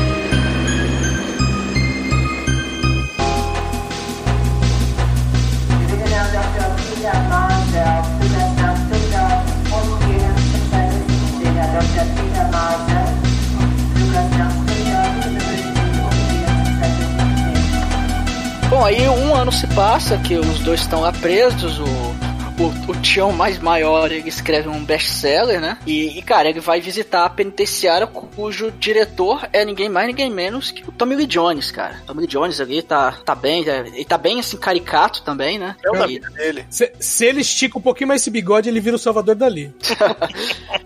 E aí, e aí ele comenta com o mais maior que o, o Mickey e a Mallory lá dentro eles mataram três pessoas, cinco guardas e um psicólogo. Então assim, eles estão. É porque guarda e psicólogo não é pessoa, né, Almighty? Não, é, eu contei errado então, peraí. Não, é que você falou, matou três pessoas, cinco guardas e um psicólogo. Eram três presos. Ah, lá, três presos, desculpa, eu li errado. É, é que, é que tem, tem cinco anos que a gente não faz a pauta e eu não sei ler mais. cara. Você não sabe mais ler, né? Caralho. Dislexia, cara. Foram três presos, presos, não pessoas, cinco guardas e um psicólogo. E, e, cara, assim, o, o, o Tommy Lee Jones, ele, ele tenta ali segurar a, a, a parada lá com mão de ferro mesmo, porque o penitenciária barra pesada ali, ele, ele põe o pau na mesa, ele, ele Ô, tenta botar Almighty, moral. ele não segura com mão de ferro, ele segura com uma pinça cirúrgica o nariz dos caras que estão querendo brigar. Meu, isso é, um buticão, velho. O nome disso é buticão. Um buticão, é, pra, pra, pra, arrancar dente, na verdade, é o buticão. Ô, Isso aí é Mike, outra coisa, eu acho, o, mas... o Tommy Lee Jones, ele quer conter a bomba relógio que é o presídio, passando fuga do planeta dos macacos na televisão. Vai dar super certo, né? Ah, é um Bem sugestivo, né? Ele merece pode trash, hein? E, e tem o tratamento Ludovico, né? Que querem levar o, o, o Mickey pra, pro hospício, né? Pra fazer eletrochoque, lobotomia nele, né? É, é, mas tem um plano paralelo também, né? Que ele, o Tommy Lee Jones tá combinando ali com o mais maior pra que ele, ele faça a escolta do Mickey da Mallory pra outro local. Só que, assim, por acaso, quem sabe, não sei, no caminho, talvez, não sei, pode acontecer que, que ocorra algum ataque a essa escolta e quem sabe, não sei, é, alguém pode falecer os dois, assim, por acaso, né? Porque é- é- Cuidados, né? Aí eles estão assim, é, assim, é, é meio que um plano pra assim, cara, vão apagar esse filho da puta aí mesmo e, e eu vou, vão tentar fazer isso sem pra parecer um acidente, aí você põe a notícia que você quiser e você vai ter audiência pra caralho, né? E enfim, você vai ganhar nome, o caralho a quatro. É, e a ideia do Tommy Lee Jones é chamar justamente o mais maior, porque ele é o queridinho da mídia, né? Ele é autor de best-seller e os caralho. Então, é, quem é que vai se portar com dois assassinos, entendeu? Quando o herói da nação é, matou eles, né? Qualquer semelhança aí com Tropa de Elite, né? E a... Sei, ó o Brasil aí, imitando aí. E qualquer semelhança aí com a glamorização do Capitão Nascimento é mera coincidência, né? Um, um destaquezinho pra essa cena do refeitório, e tem um, um, um negão aí que vai discutir com um careca, né? O negão, ele é um ator. O careca era um, um presidiário mesmo, que essa cena era um presídio real. Esse careca, ele tinha matado a esposa e os filhos. E o Oliver Stone escalou ele pra fazer a cena de enfiar um negócio no nariz dele. Cara, cinema realidade, meu irmão. Ele disse que gostou do olhar do cara. É glória, parada. Cara, parece assassino. Cara, o cara é assassino, cara. O cara, o Oliver Stone é insano. Eles é, gravaram durante quatro semanas dentro desse presídio. Esse presídio é um dos piores de. Acho que é. Nem, acho que é de Illinois. E, e aí falaram o seguinte: que nas duas primeiras semanas eles usaram os presos como extras, e nas outras duas eles tiveram que contratar os figurantes porque os presos estavam contidos por causa de uma rebelião que eles tinham feito. Caralho. Mas um pouco tinha virado documentário. Pariu, Caralho. E aí o filme avança pro Dwayne Gale aparecendo ali na- no presídio pra fazer uma entrevista com o nosso é, protagonista Mickey Knox, né? E, porra, a gente já começa como o Dwayne falando assim pra ele, olha, você vai ser famoso, você vai aparecer em rede nacional, a gente vai botar você logo depois do Super Bowl e vai dar tudo certo, a gente vai ficar super famoso. Isso aqui é como se fosse a entrevista do Charles Manson na televisão, entendeu? Você é o novo Charles Manson. Ao vivo, né, cara? É, é- é- isso é, é- Você falou, Bruno, do Abut de Souffle, né? Do Acossado. Tem em 92 um filme francês também, o C'est à privé près de chez vous, tá? Que é o Man Bites Dogs, que é justamente uma equipe de filmagem que segue um serial killer. E aí eles vão filmando o serial killer matando todo mundo. A França com seus serial killers e, e o Oliver Stone, né? Se utilizando aí pra fazer essas paradas, né? Tem entrevista aí do mal, né? E, o, e os Estados Unidos para pra essa entrevista, né, cara? Sim, exato. Aí começa aquilo que o Almighty falou mais lá no iníciozinho do programa, que tem as inserções do- das propagandas da Coca-Cola, as famílias assistindo, a- aquela bizarrice toda, né? A gente tem a cena lá do psiquiatra falando que eles não são malucos, né? Nem um pouquinho. Eles só não ligam, né? Não, eles, eles não sabem o que é certo ou errado. Não, eles, sabem o que é certo e É. errado. Eles sabem a Eles só diferença do certo e errado. Só que eles não dão a mínima pra isso, né? Estão cagando, né? Mas, porra, isso aí pra mim é psicopatia, cara. É sociopatia, entendeu? E, e- e- e o discurso bem Charles Manson, como você tinha dito, né? O Mickey, na entrevista, né? Eu sou o arauto da morte, né? Eu, desde que nasci, quero matar todo mundo, porque a, a natureza, você tem aí os animais, você tem o, o caçador, o predador. No mundo dos homens tem a mesma coisa. Tem os mais fracos, tem os mais fortes. Mó darwinismo social, né? E... E você esqueceu de uma coisa importantíssima. O Mickey Knox, ele resolve ir personal exumador ali. Vai se fuder, Bruno. Vai cagar no mato. Porque ele raspa suas madeixas e seus mullets e brilha como exumador assassino, cara. É, cara, ele raspa a nuca, igual se, se o Douglas raspar a nuca, fica, fica igual. Ah, cara, vai cagar no mato, Demet, porra. Só precisa da nuca, tudo, tudo desaba. Cara, é, é verdade. Mas, porra, essa, meus segredos de Combover aí sendo explanados. O segredo de verdade é esse aí. Caralho. Mas o aí ele segredo até... do podcast, hein, ouvinte? Ah, pa- não, caralho, não façam isso. né? Mas segredo nunca. Mas ele até fala, né? Ah, assim, a, a natureza você tem o gado, você tem o rebanho, você tem os, né? As pessoas, você tem os animais bovinos. Eles estão lá para, eles nasceram para morrer, né? Os rebanhos. E no mundo dos homens, você tem pessoas que já estão mortas vivas, né? Porque elas estão lá de frente pra televisão. A né? TV Hoje me dia, deixou burro, muito burro demais. Exatamente, né? A televisão, ela. é, você fica é, é, zapeando, né? E aí deixa de, de viver a vida, né? Sei lá, né? Você, é, é, hoje, as telas, né? Você não sai do computador, você não sai do celular. Então, assim, tem uns questionamentos aí interessantes sobre a sociedade do espetáculo, né? E aí ele, ele fala que vai matar todo mundo, e o N. Gale concorda concorda com ele, né? Ele até fala que o, o velho índio, ele é o único arrependimento, que ele matou meio que sem querer. E aí ele até fala, o Enigale, tu és um merda, porque você usa os demônios interiores, né? Eu, os meus demônios interiores, aí tem aquelas cenas do diabo, né? Do, do Woody Harrison como diabo. Os meus demônios interiores é por isso que eu sou arauto da morte, né? Agora, você usa os medos interiores das pessoas, né? Você usa para alimentar o mal. Você usa as fraquezas das pessoas, né? Para ganhar dinheiro, para ganhar audiência. E aí ele começa aquele discurso, né? De epifania, que ele descobriu que o poder dele é de matar todo mundo. É tipo Charles Manson mesmo, né? É copiado de uma entrevista do Charles Manson. isso. É, aí ele fala: a única coisa que mata o demônio interior do mal é o poder do amor, e o poder do amor vai sempre existir. Ele é a força para nos defender, acreditamos numa nova era.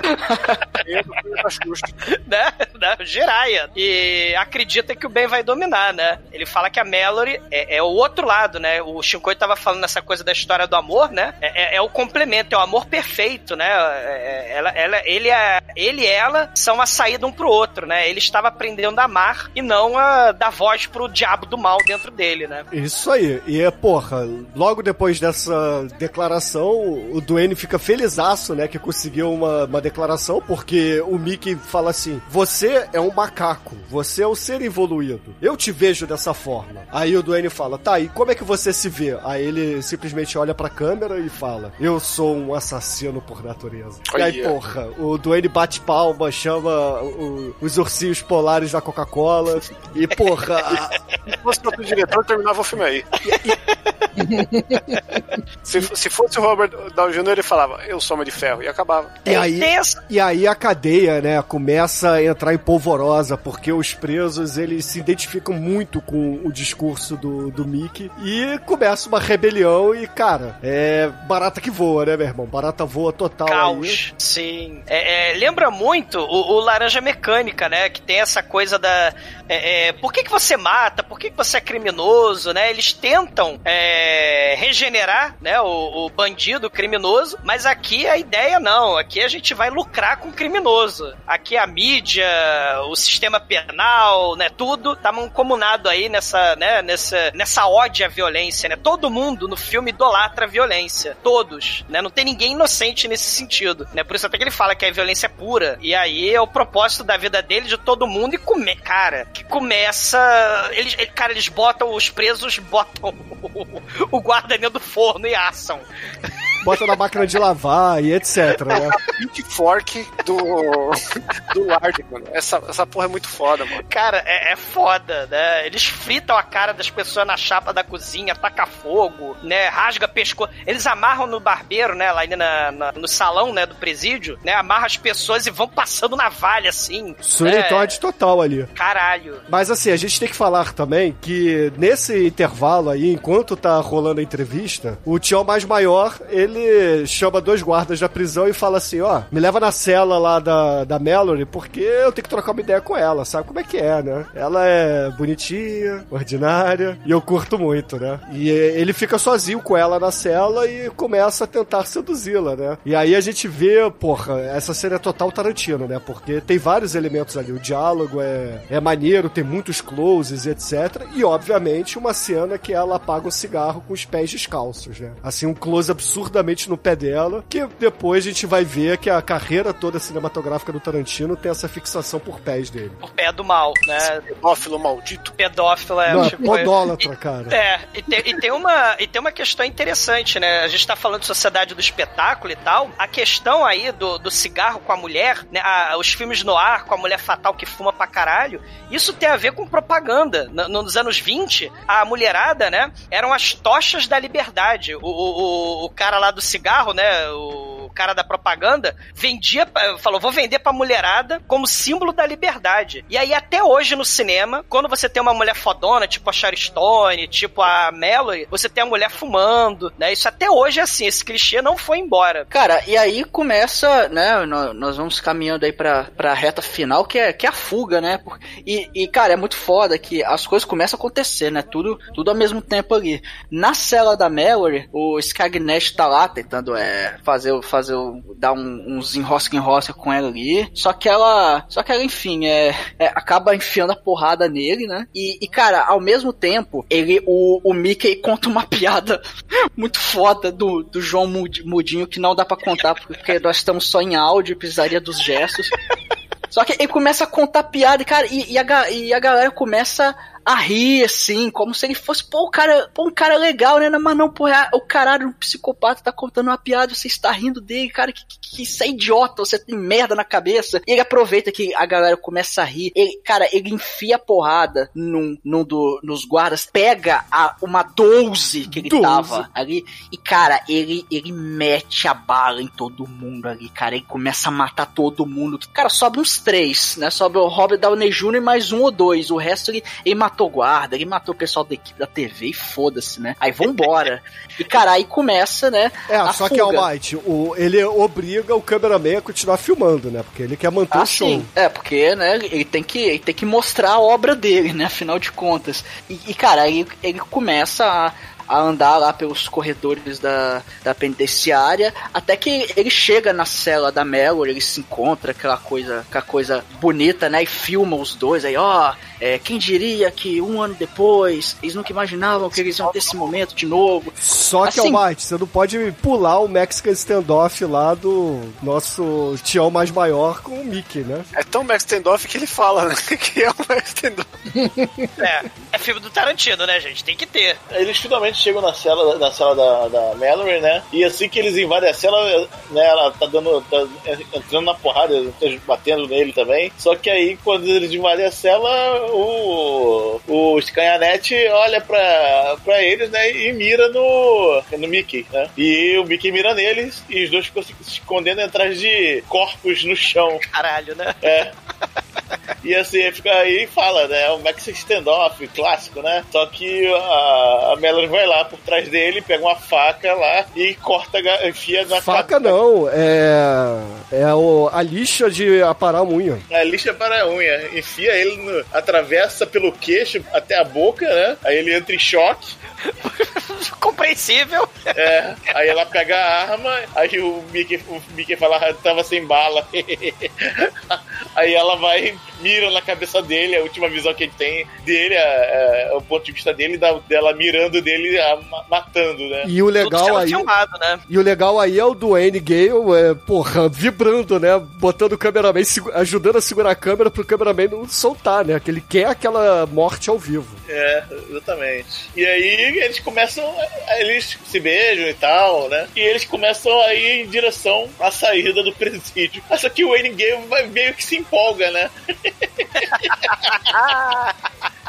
Olha só, estão, esses miseráveis estão no nosso caminho, assim, né? Porque ele tá, tá com a visão do diretor, né? Então, os guardas estão atrapalhando a filmagem, né? Aí tem um guarda que aparece mirando, né? Ele olha só, não, sou Wayne Gale, Wayne Gale. Aí saca a arma e mata o guarda. Ah, otário.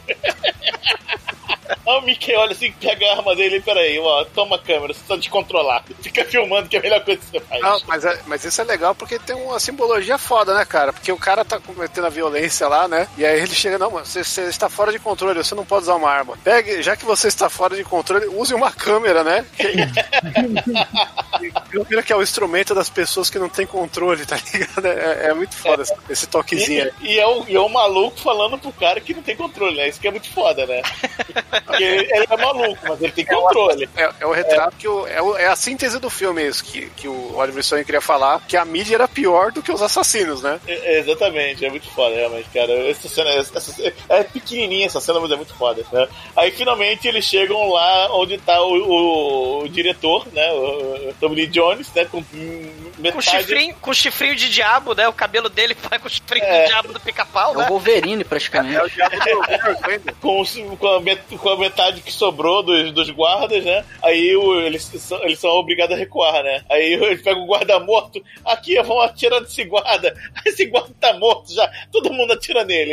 É, ele não Aí tava morto, ele tava semi-morto. É, pô, verdade. Mas aí ele pega o, o Wayne Gale. Aí o Wayne Gale fala: ah, eu sou amigo do Clinton, eu. Eu vou, vou- vou ganhar um Pulitzer, não sei o que, caralho, porra, Cara, deixa eu passar. Ele, ele, ele fala que é amigo do Clinton, ele tá no sul dos Estados Unidos, velho. A chance de morrer é grande. Não, e o legal dessa cena aí também é que a Mallory tá usando o Gale de refém, né? E aí É. o Tommy Lee Jones fala assim: Ah, eu não acredito, o Gale tá do lado de vocês. Ela pega e atira na mão na do. mão dele, abre um buraco, um arrombo na mão dele, que é muito foda. E a aí cena tem- mais de violência do filme é essa aí, né? E aí tem um É. e aí tem um close no buraco, né? A câmera filma os guardas através do buraco da mão do Gale, cara. Essa cena é sensacional, cara. O Endgame, estou vivo, né? Estou vivo, nunca estive tão vivo. Aí, eles recuam, eles recuam pro, pro uma área lá que é de vestiário, que estão os guardas enforcados, né? Aí eles tratam as feridas, né? A, a, a Mallory tá um pouquinho ferida na barriga, ele tá um pouquinho na cabeça, né? Aí eles pegam fita, é, fita crepe, isolante, né? E eles se amarram de uma forma que, se eles morrerem, eles vão disparar, o peso deles caindo, vão disparar as escopetas que estão presas nos pescoços dos reféns, né? E eles, eles descem com os reféns, né? E eles não, aí não pode mais matar eles, porque senão mata os reféns. Aí eles saem pela porta da frente lá. Mas isso só acontece, ô Demetrius, o Tommy Lee Jones, ele não mata eles ali porque tá sendo transmitido ao vivo. É, porque tá se não tivesse, ele teria matado. É verdade, é verdade, né? e aí eles saem. ah, Pela- eles saem da Pela porta da frente. É, isso aí. É, e no momento, no momento que eles fecham, obviamente eles trancam a, a porta para não serem seguidos. Só que quando eles trancam a porta, lá vem a, a mob de rebelia, de, de, de detentos, assassina, né? Cara, eles fazem. demônio. Eles fazem hack and slash, cara, total ali. Você vê a cabeça do Tommy Lee Jones numa estaca sendo Cara, levantada antes- como um troféu. Antes do Tommy Lee Jones morrer, ele tenta usar o spray de pimenta na Angry Mob, mas não dá certo. É, não, não deu muito certo, não deu muito Não certo. deu, infelizmente, é. Caralho, realmente essa cara é muito foda, né? E finalmente, né, mostra assim um, um ar livre, né? ele- o, o, o, o casal se beijando e tal, né? E aí tá lá o, o Engale, e agora, não sei o que. Vamos fazer agora? Agora, agora vamos matar você. Mas como assim? Eu sou um de vocês. Você tá maluco, cara? Você é um vendido da mídia, cara. Porra, fala sério, né? Acho que Mas eu ia botar vocês na Oprah. E é legal que, que ne- nesse processo todo, né, tem um diálogo do, do Robert Downey Jr. falando pra mulher que ele tinha amante, que se foda, e depois ele liga pra amante, a amante dá um pé nele. Você vê que ele tá, tipo, esgotando tudo que ele podia fazer na vida, né? Ele, não, pode pegar o dinheiro, foda-se, não quer dinheiro. Quais são seus planos para o futuro? Ah, o futuro? Só Deus sabe. Eu sou seu deus agora. Tu vai morrer. Aí ela, ele, ele, porra, mas a gente criou uma ligação. Não, cara, essa, a gente tava indo na mesma direção, por acaso. Mas, porra, agora você tem que entender, né? Você tem que morrer, né, cara? Não, não, não, não, peraí, peraí, peraí. Vocês estão esquecendo uma coisa, vocês deixam sempre alguém como testemunha. É, Aqui tem testemunha, olha a câmera. Aí ele olha assim pra câmera. Aí é, o cara não tem mais argumentos. Aí começa a cantar. Ah. uma N aí, né, mano? É. Momento gladiador aí, depois foi copiado, né? O gladiador copiou esse filme na cena de morte. Aí toma os tiros todos né, do- do- dos dois, né? E e a câmera filma os dois indo em direção ao horizonte, abraçados, né? É. Uma coisa que faltou falar aí nesse- nessa parte aí toda é que tem um detento que aparece do nada, né? Que ajuda eles a fugir, que vai pra um lado pro outro aí, que o cara tá com uma 12 com lança-granada, né? Que, que é o que leva eles pro quartinho e depois ajuda a escoltar tudo, né? E esse cara aí, ele é um recurso de roteiro bizarro que o Oli- o Oliver Stone meteu no filme, que ele é uma representação do anjo da guarda dos dois. Porque na primeira cena do filme tem esse cara lendo o jornal, no café, né? E ele rola um fade que ele some assim, você não entende o que, que aconteceu, né? Ele tá até com o jornal que tá 666, o número da besta, um negócio assim, né? É como se fosse o anjo da guarda do demônio, bagulho. E aí, esse cara some, né? E mais pra frente a gente vai ter, depois que a gente contar o final real, a gente conta a versão alternativa que ele tá no meio. É, e assim, o filme tem o seu epílogo, né? Que são várias cenas aleatórias da televisão norte-americana, incluindo lá o julgamento do O.J. Simpson, vários incêndios na Amazônia, né? Porque afinal de contas o Leonardo DiCaprio é um grande vilão filé da puta, né? E queima a floresta toda. Né? Não, te- Tem uma cena aí que a- o incêndio é em Waco, daquele maluco lá que tinha uma, uma seita lá e a polícia cercou e ele tacou fogo em todo mundo. É. o David Koresh. É, e assim, várias cenas de televisão, né? Como se alguém tivesse trocando os canais mesmo, né? Isso. A impressão de que, porra, tem, na verdade, uma galera assistindo essa porra, né? E, e feliz pra caralho e, assim, gozando com esse espetáculo bizarro, né, cara? E a- o filme termina com. sobe os créditos finais, né? Só que não é aquela tela preta clássica de Hollywood, sim. É, algumas cenas do casal Knox, é como se fosse uma família feliz viajando no trailer com sua família, né? A Mallory grávida com algumas crianças ali, a gente não sabe se são filhos deles ou se eles pegaram crianças e botaram no trailer, né? Ah, não, mas o, o lance todo é que é a redenção deles, né? Então dá a entender que a partir daí eles não mataram mais ninguém e se. É, mas os, o- o- a- as crianças deles estão ali brincando de matar o irmãozinho com a faca, né, cara? Porra, Você nunca ficou disso? porra Já cara. brincou de pescar a orelha do, do irmão, canalha, pulha, psicopata.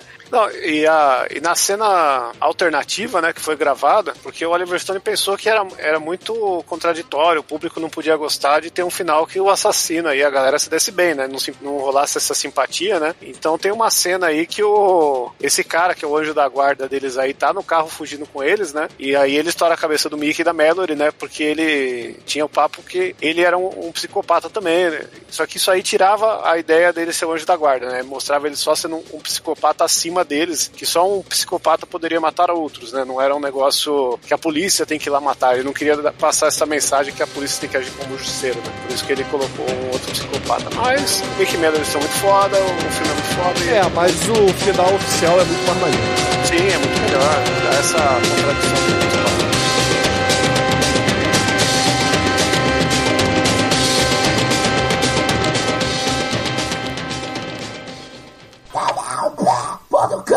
Yeah. Back up in your ass with a 27. Don't wanna fuck with me. Dog pound gang. Yeah, we doing it like that. Uh-huh. Motherfuckers out there be like taking our styles. Uh-huh. Trying to do their own little this thing. Can't do it, you know? So we gon' do it like this. Caríssimos ouvintes, a gente vai entrar na parte de conclusões do filme. O que, que nós achamos aqui antes das notas? E assim, a gente pode começar citando algumas coisas que não falamos lá no início, né? Porque ia ficar fora de contexto. Mas a gente pode dizer que o, o escritor norte-americano, John Grisham, ele processou o Oliver Stone porque teve uma onda de assassinatos lá no- nos Estados Unidos onde mataram um dos amigos dele, né? E aí ele começou uma campanha fudida lá e tal. E isso deu muita merda, né? É, o John Grisham é aquele escritor que faz é, histórias sempre envolvendo é, coisas jurídicas, assim, né? Então. É, basicamente os três filmes mais três filmes famosos baseados em livros dele é O Cliente, Dossiê Pelicano e A Firma. A firma até virou série, né? E isso virou série depois, realmente. Cara. Desculpa. É, então, aí o que aconteceu foi o seguinte: é, em 95, né, um, um casal, que era a Sarah Edmondson e o namorado dela, que era o Benjamin Darras, né, o- os dois tinham 18 anos. Aí eles se chaparam de ácido e saíram pra uma noite louca, aí atiraram num cara, mataram, atiraram em outro e, e alejaram, né? E esse cara que tinha que morreu, né, que é o William Savage, ele era amigo do John Grisham, né? E aí ele levou pro lado, pro lado pessoal. Então o que ele fez? Ele é, processou o, o Oliver Stone por conta do filme, porque no ato de serem presos, o casal foi e disse que eles eram assassinos por natureza, ou seja, imitaram uma cena do filme. E aí ele falou: tá vendo? Tá vendo aí, ó, o filme tá glamorizando a, a violência. E os filmes, né? Vamos falar aqui de filme de ficção nos Estados Unidos, eles são protegidos pela famosa primeira emenda, né? Que é o, a liberdade de expressão. Então eu falo assim: se, se o cara conseguisse ir em frente com isso, ele ia mudar completamente o modo como os filmes eram feitos é, em Hollywood, né? Porque um monte de coisa ia ser proibida. Aí ele tentou uma primeira vez, o, em 95, né? O caso foi encerrado em 97. Aí ele tentou de novo em 98 e aí em 2001 e 2002, né, foram os últimos né, as últimas apelações dele que foram por água abaixo e disseram pra meu, não tem nada a ver, os caras mataram porque queriam, o filme não tem nada a ver com isso. É, mas, mas a gente tem que lembrar aí que é aquele negócio do, do momento, né, cara? Existia a caricatura, ele já é aquele negócio, a caricatura de uma coisa que existe, né? Reflete de outra forma pro público mainstream e tal. Existe toda uma, uma lenda, né, que o movimento punk no Brasil foi influenciado pelo filme Warriors, né? e é bizarro, né? Não, não- não é um acusando, mas é, é legal porque ó, é aquele negócio, quem não entende direito a mensagem do filme, porque o filme é, é o que o Mate falou, né? Você vê esse filme com 15 anos e vê esse filme com 30, é outro filme, cara. Sim. E- Totalmente. E a galera cabeça fraca aí que não consegue interpretar, que não tem. A, a eu acho que é até um negócio que eu fico pensando que censura tinha que. Não tinha que ser por idade, tinha que ser por. Tinha que fazer um, um, um teste de inteligência pra certas coisas, porque tem gente Não, aí. não tem que ter censura, cara. Na verdade, o que tem que ter é educação, entendeu? É, educação, é o que eu tô dizendo, assim, porque educação tá difícil, né? É, e censura de qualquer jeito, é, eu acho que por idade é um negócio errado. Não, é. porque, é- é porque o filme, assim, ele não. Ele, ele mostra. é, é, ele, ele faz uma glamorização da, da violência, só que ele não tá dizendo que aquilo é bom, mas ele também não diz que é ruim. Ele só tá te mostrando. Aí, assim, é- aí a galera mais dodóizinha vai olhar e falar: caralho, velho, os dois assassinos ali. Tanto é que é, mostra ali no filme mesmo, a galera te toma eles como dois, dois popstars mesmo. No, no dia do julgamento tem lá cartaz I Love Mickey Mallory. E, então, assim, quem. É, isso que eu achei foda no filme, cara. E revendo agora, 15 anos depois, é, notando isso, que o Oliver Stone simplesmente jogou assim e falou: olha só, ó, é isso aqui. Quem não capta que aquilo, digamos, é uma crítica, é uma. até uma, uma ironia, um, um humor negro, vamos dizer assim, cara, vai É uma olhar e falar, caralho, que legal, né? O, o Almighty, isso aí é uma paródia. O, o ponto que a gente tem que chegar aqui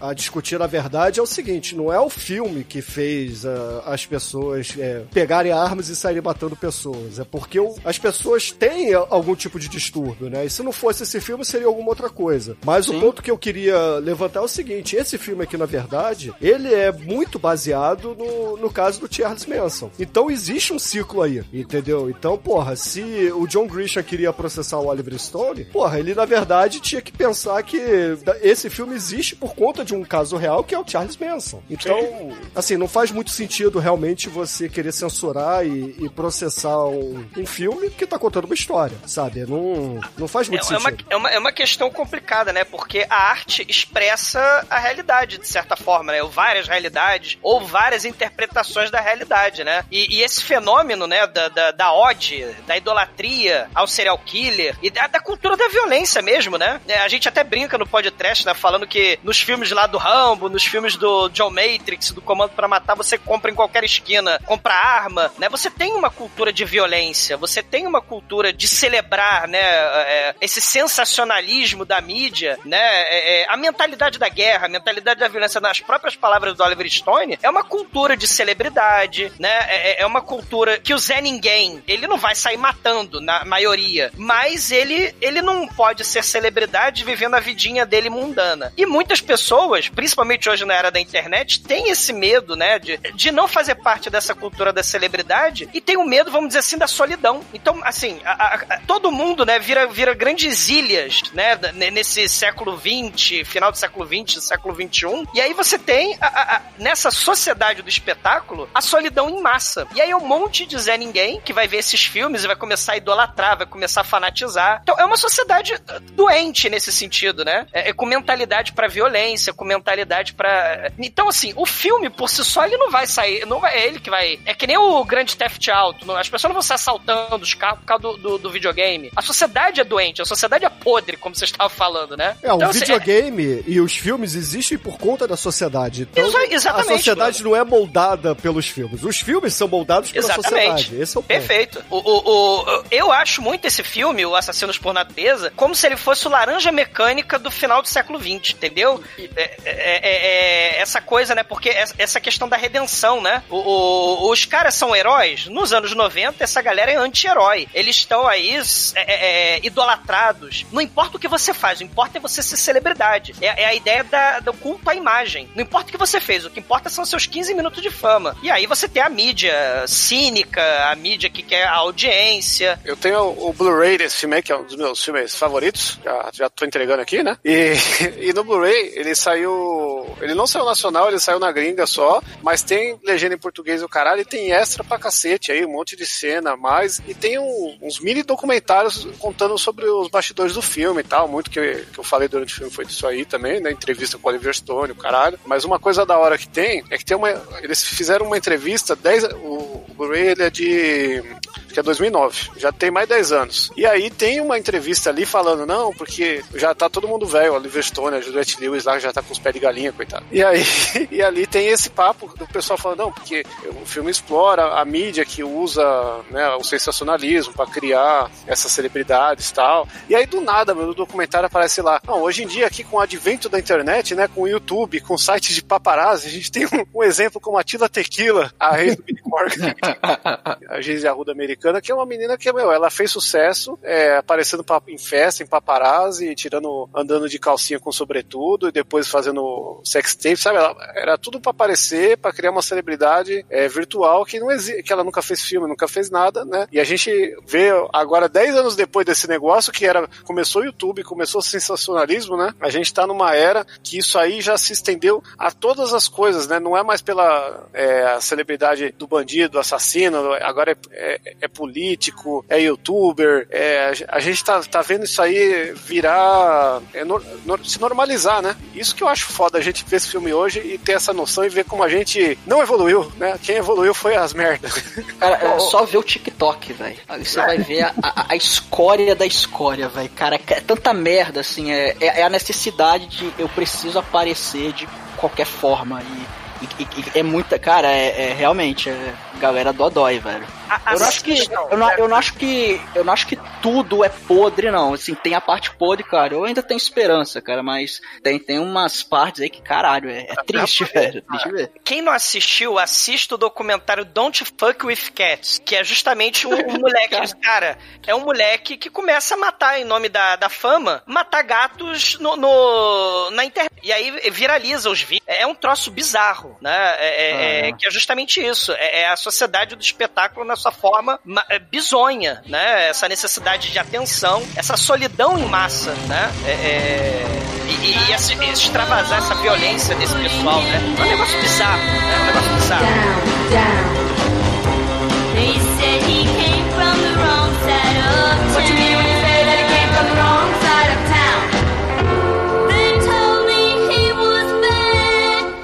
caríssimo exumador, de 0 a 5, quanto você dá pra Natural Born Killers ou Assassinos por Natureza? Viagem insana, o filme foda, né? Mostra de forma seca o cinismo, a hipocrisia e a violência, né? Essa violência fundamenta e norteia a sociedade dos Estados Unidos, né? Assassinos por Natureza é um filme quintessencialmente estadunidense. E é um filme obrigatório para entender essa sociedade. né? Nota 5.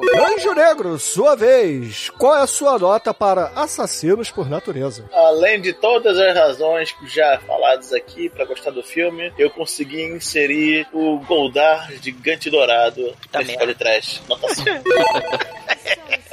E agora, caríssimo Almighty, nosso estagiário, conta aí pros ouvintes do podcast qual é a sua nota para essa obra que falamos hoje. Revisitar a obra me fez ver pontos que eu não vi e eu, eu acho que esse filme se aplica não só aos Estados Unidos, mas se aplica a muitos outros lugares, nos tabloides, as coisas loucas. É nota 5, cara. Que filme foda. Chicoio, você que corre pelado no meio de uma rebelião do Carandiru, conta aí pros ouvintes, o que, que você achou do Natural Born Killers, seu filme predileto e sua escolha pra pauta dessa semana, e a sua nota, vai? O predileto não é porque não tem Nicolas Cage, mas é um dos melhores filmes aí que eu já vi na vida. Talvez o meu filme favorito do Tarantino, porque o Tarantino ele tem, tem alguns filmes bons aí, Cães de Aluguel, Pulp Fiction, mas com o tempo o Tarantino perdeu o dono da edição, né, cara? Coisa que esse filme aqui faz muito bem, né? Esse Porra. filme não tem quatro horas, que nem um Django, né? Que não acaba, que engodo pra caralho. Eu não assisti o último filme Tarantino porque eu vi a duração e falei, preciso separar umas seis horas do meu dia pra ver essa porra, tá foda. E aqui é o filme do meu, é, é o filme base do Tarantino, mais rápido, mais videoclipe, com uma trilha sonora fodida, com tudo que eu gosto, com o, de Harrison aí, ó. Ele só não tá tão foda quanto o travesti que ele faz no filme da Dan Sander aí, que é bom ser lembrado, que o de Harrison tá na, na seara dos atores mais polivalentes da história, mano, que já trabalhou com tudo, com todos, né? E, cara, não- eu só tô rasgando cedo aqui, falando mal do Tarantino um pouquinho, mas é tudo bom pra caralho e parabéns, nota 5. Chicoia zoomou agora, cara. É. Cinco minutos aí. E agora, Edson Oliveira, você que viu esse filme no cinema, tenho certeza. Qual é a sua nota pro filme? Não, não vi. Esse eu vi em VHS. Esse aí também é, é da época do. Da do sua época sabática. Aleluia. É, eu, eu, eu voltei a assistir filme de cinema em 95, tá? Então filme de 94 eu não vi no cinema. Mas esse aí eu vi em VHS, assim, é- logo que saiu já eu aluguei. Meu, o filme, ele é uma... um- É um resumo estilizado dos anos 90. É isso que esse filme é. Nota 5. E, caríssimos ouvintes, obviamente a minha nota para Assassinos por Natureza aqui será 5. Por todos os motivos que já falamos. É uma edição primorosa. É maldito Demet, maldito Shinkoi querer menosprezar aqui a influência do Godard no, no Oliver Stone. Mas a média dele, obviamente, foi 5. E com essa média, Juregro, qual é a música de encerramento para Assassinos por Natureza no Pod Trash? Bom, a verdade está no filme. O vi- Vivemos no mundo de Wayne. Little Wayne, Wayne's World. Então, excelente, ouvintes. Fique aí com Lil Wayne e até a semana que vem. Corre do, do, da- do bode de quatro chifres, satanás. Corre.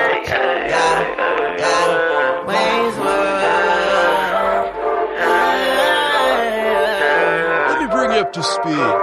It's Party time excellent, I party hard. Pull up in a Bugatti on guard. Tony Montana said this one is yours. I just say sure it's Wayne's World. Party time excellent, I party hard. I party hard even when times is hard. I just go hard. Party time excellent. Pull up on your street and action with sesame. I'm with my Mexican gang banging heavily. Throw up your set at me, that I don't recommend. I pull up in a Bugatti with my Goombada and in the trunk. We got the elephant. Know who you effing with. They on the way you went. Then they won't find you until you're a skeleton. They by piranhas and stung by the jellyfish. These ain't no all stars, bitch. These is veterans. Party time excellent. Part of my excellence. Part of my necklace. Part of my and wrist. Part of my neck and bitch. All of my medicine. Ought to be extra strength. Where the promethazine? Pipe the fuck up. Yeah, don't make me hit you with that bow. Help, I falling. I can't get up. I live it up. Get rich or die trying like 50 cent minimum. Wish that on me better wish you can. Don't shoot him all the G, he ain't listening.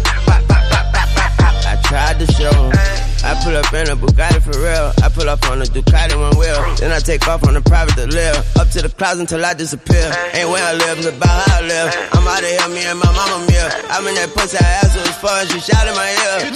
Party time excellent, I party hard. I put up in a Bugatti on guard. Tony Montana said this one is yours, and I'ma make sure it's Wayne's World. Party time excellent, I party hard. I put up in a Bugatti on guard. Tony Montana said this one is yours. I said of course it's Wayne's World. Party time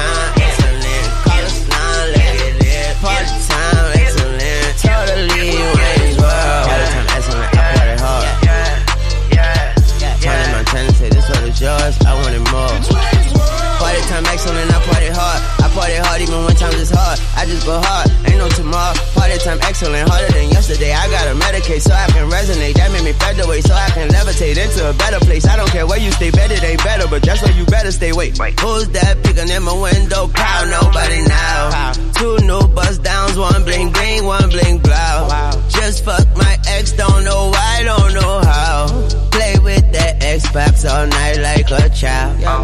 me, oh wow, baby, show me around. I said, show me your world. I said, now show me out. Yeah, little the picture, skate on that picture, wave at the picture, gave her a kiss, can't give her my word, but I gave her the dick.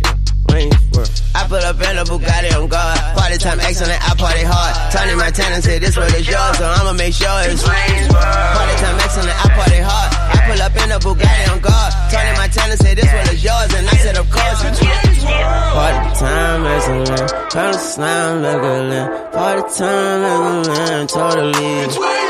Party time excellent, I party hard.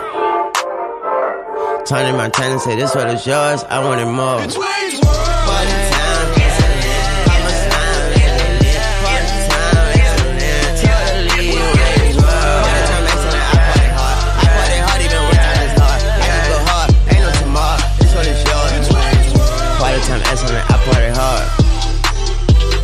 Tony Montana said this one is yours. I wanted more. Party time as a man. I'm slam like a man. Party time as a man. Totally.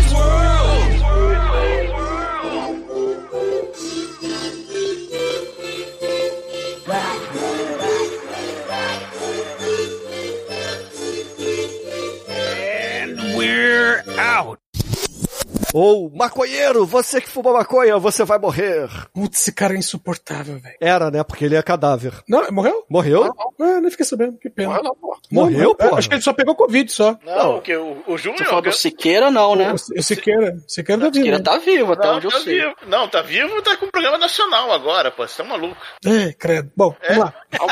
Então, que a maldição podcast faça efeito aqui pro, pro bem, né? Que isso? Vamos, vamos direcionar isso pro onde deve. Vamos fazer a Jake Dama aqui da maldição. Seu cancerígeno. Sensacional. Olha, olha a polêmica, olha esse patrão. Aí vai falar, a gente, nunca fala as coisas de propósito, só quando quer, né? Se Excelente. funcionasse assim, a gente já tava aí, ó. Bolsonaro.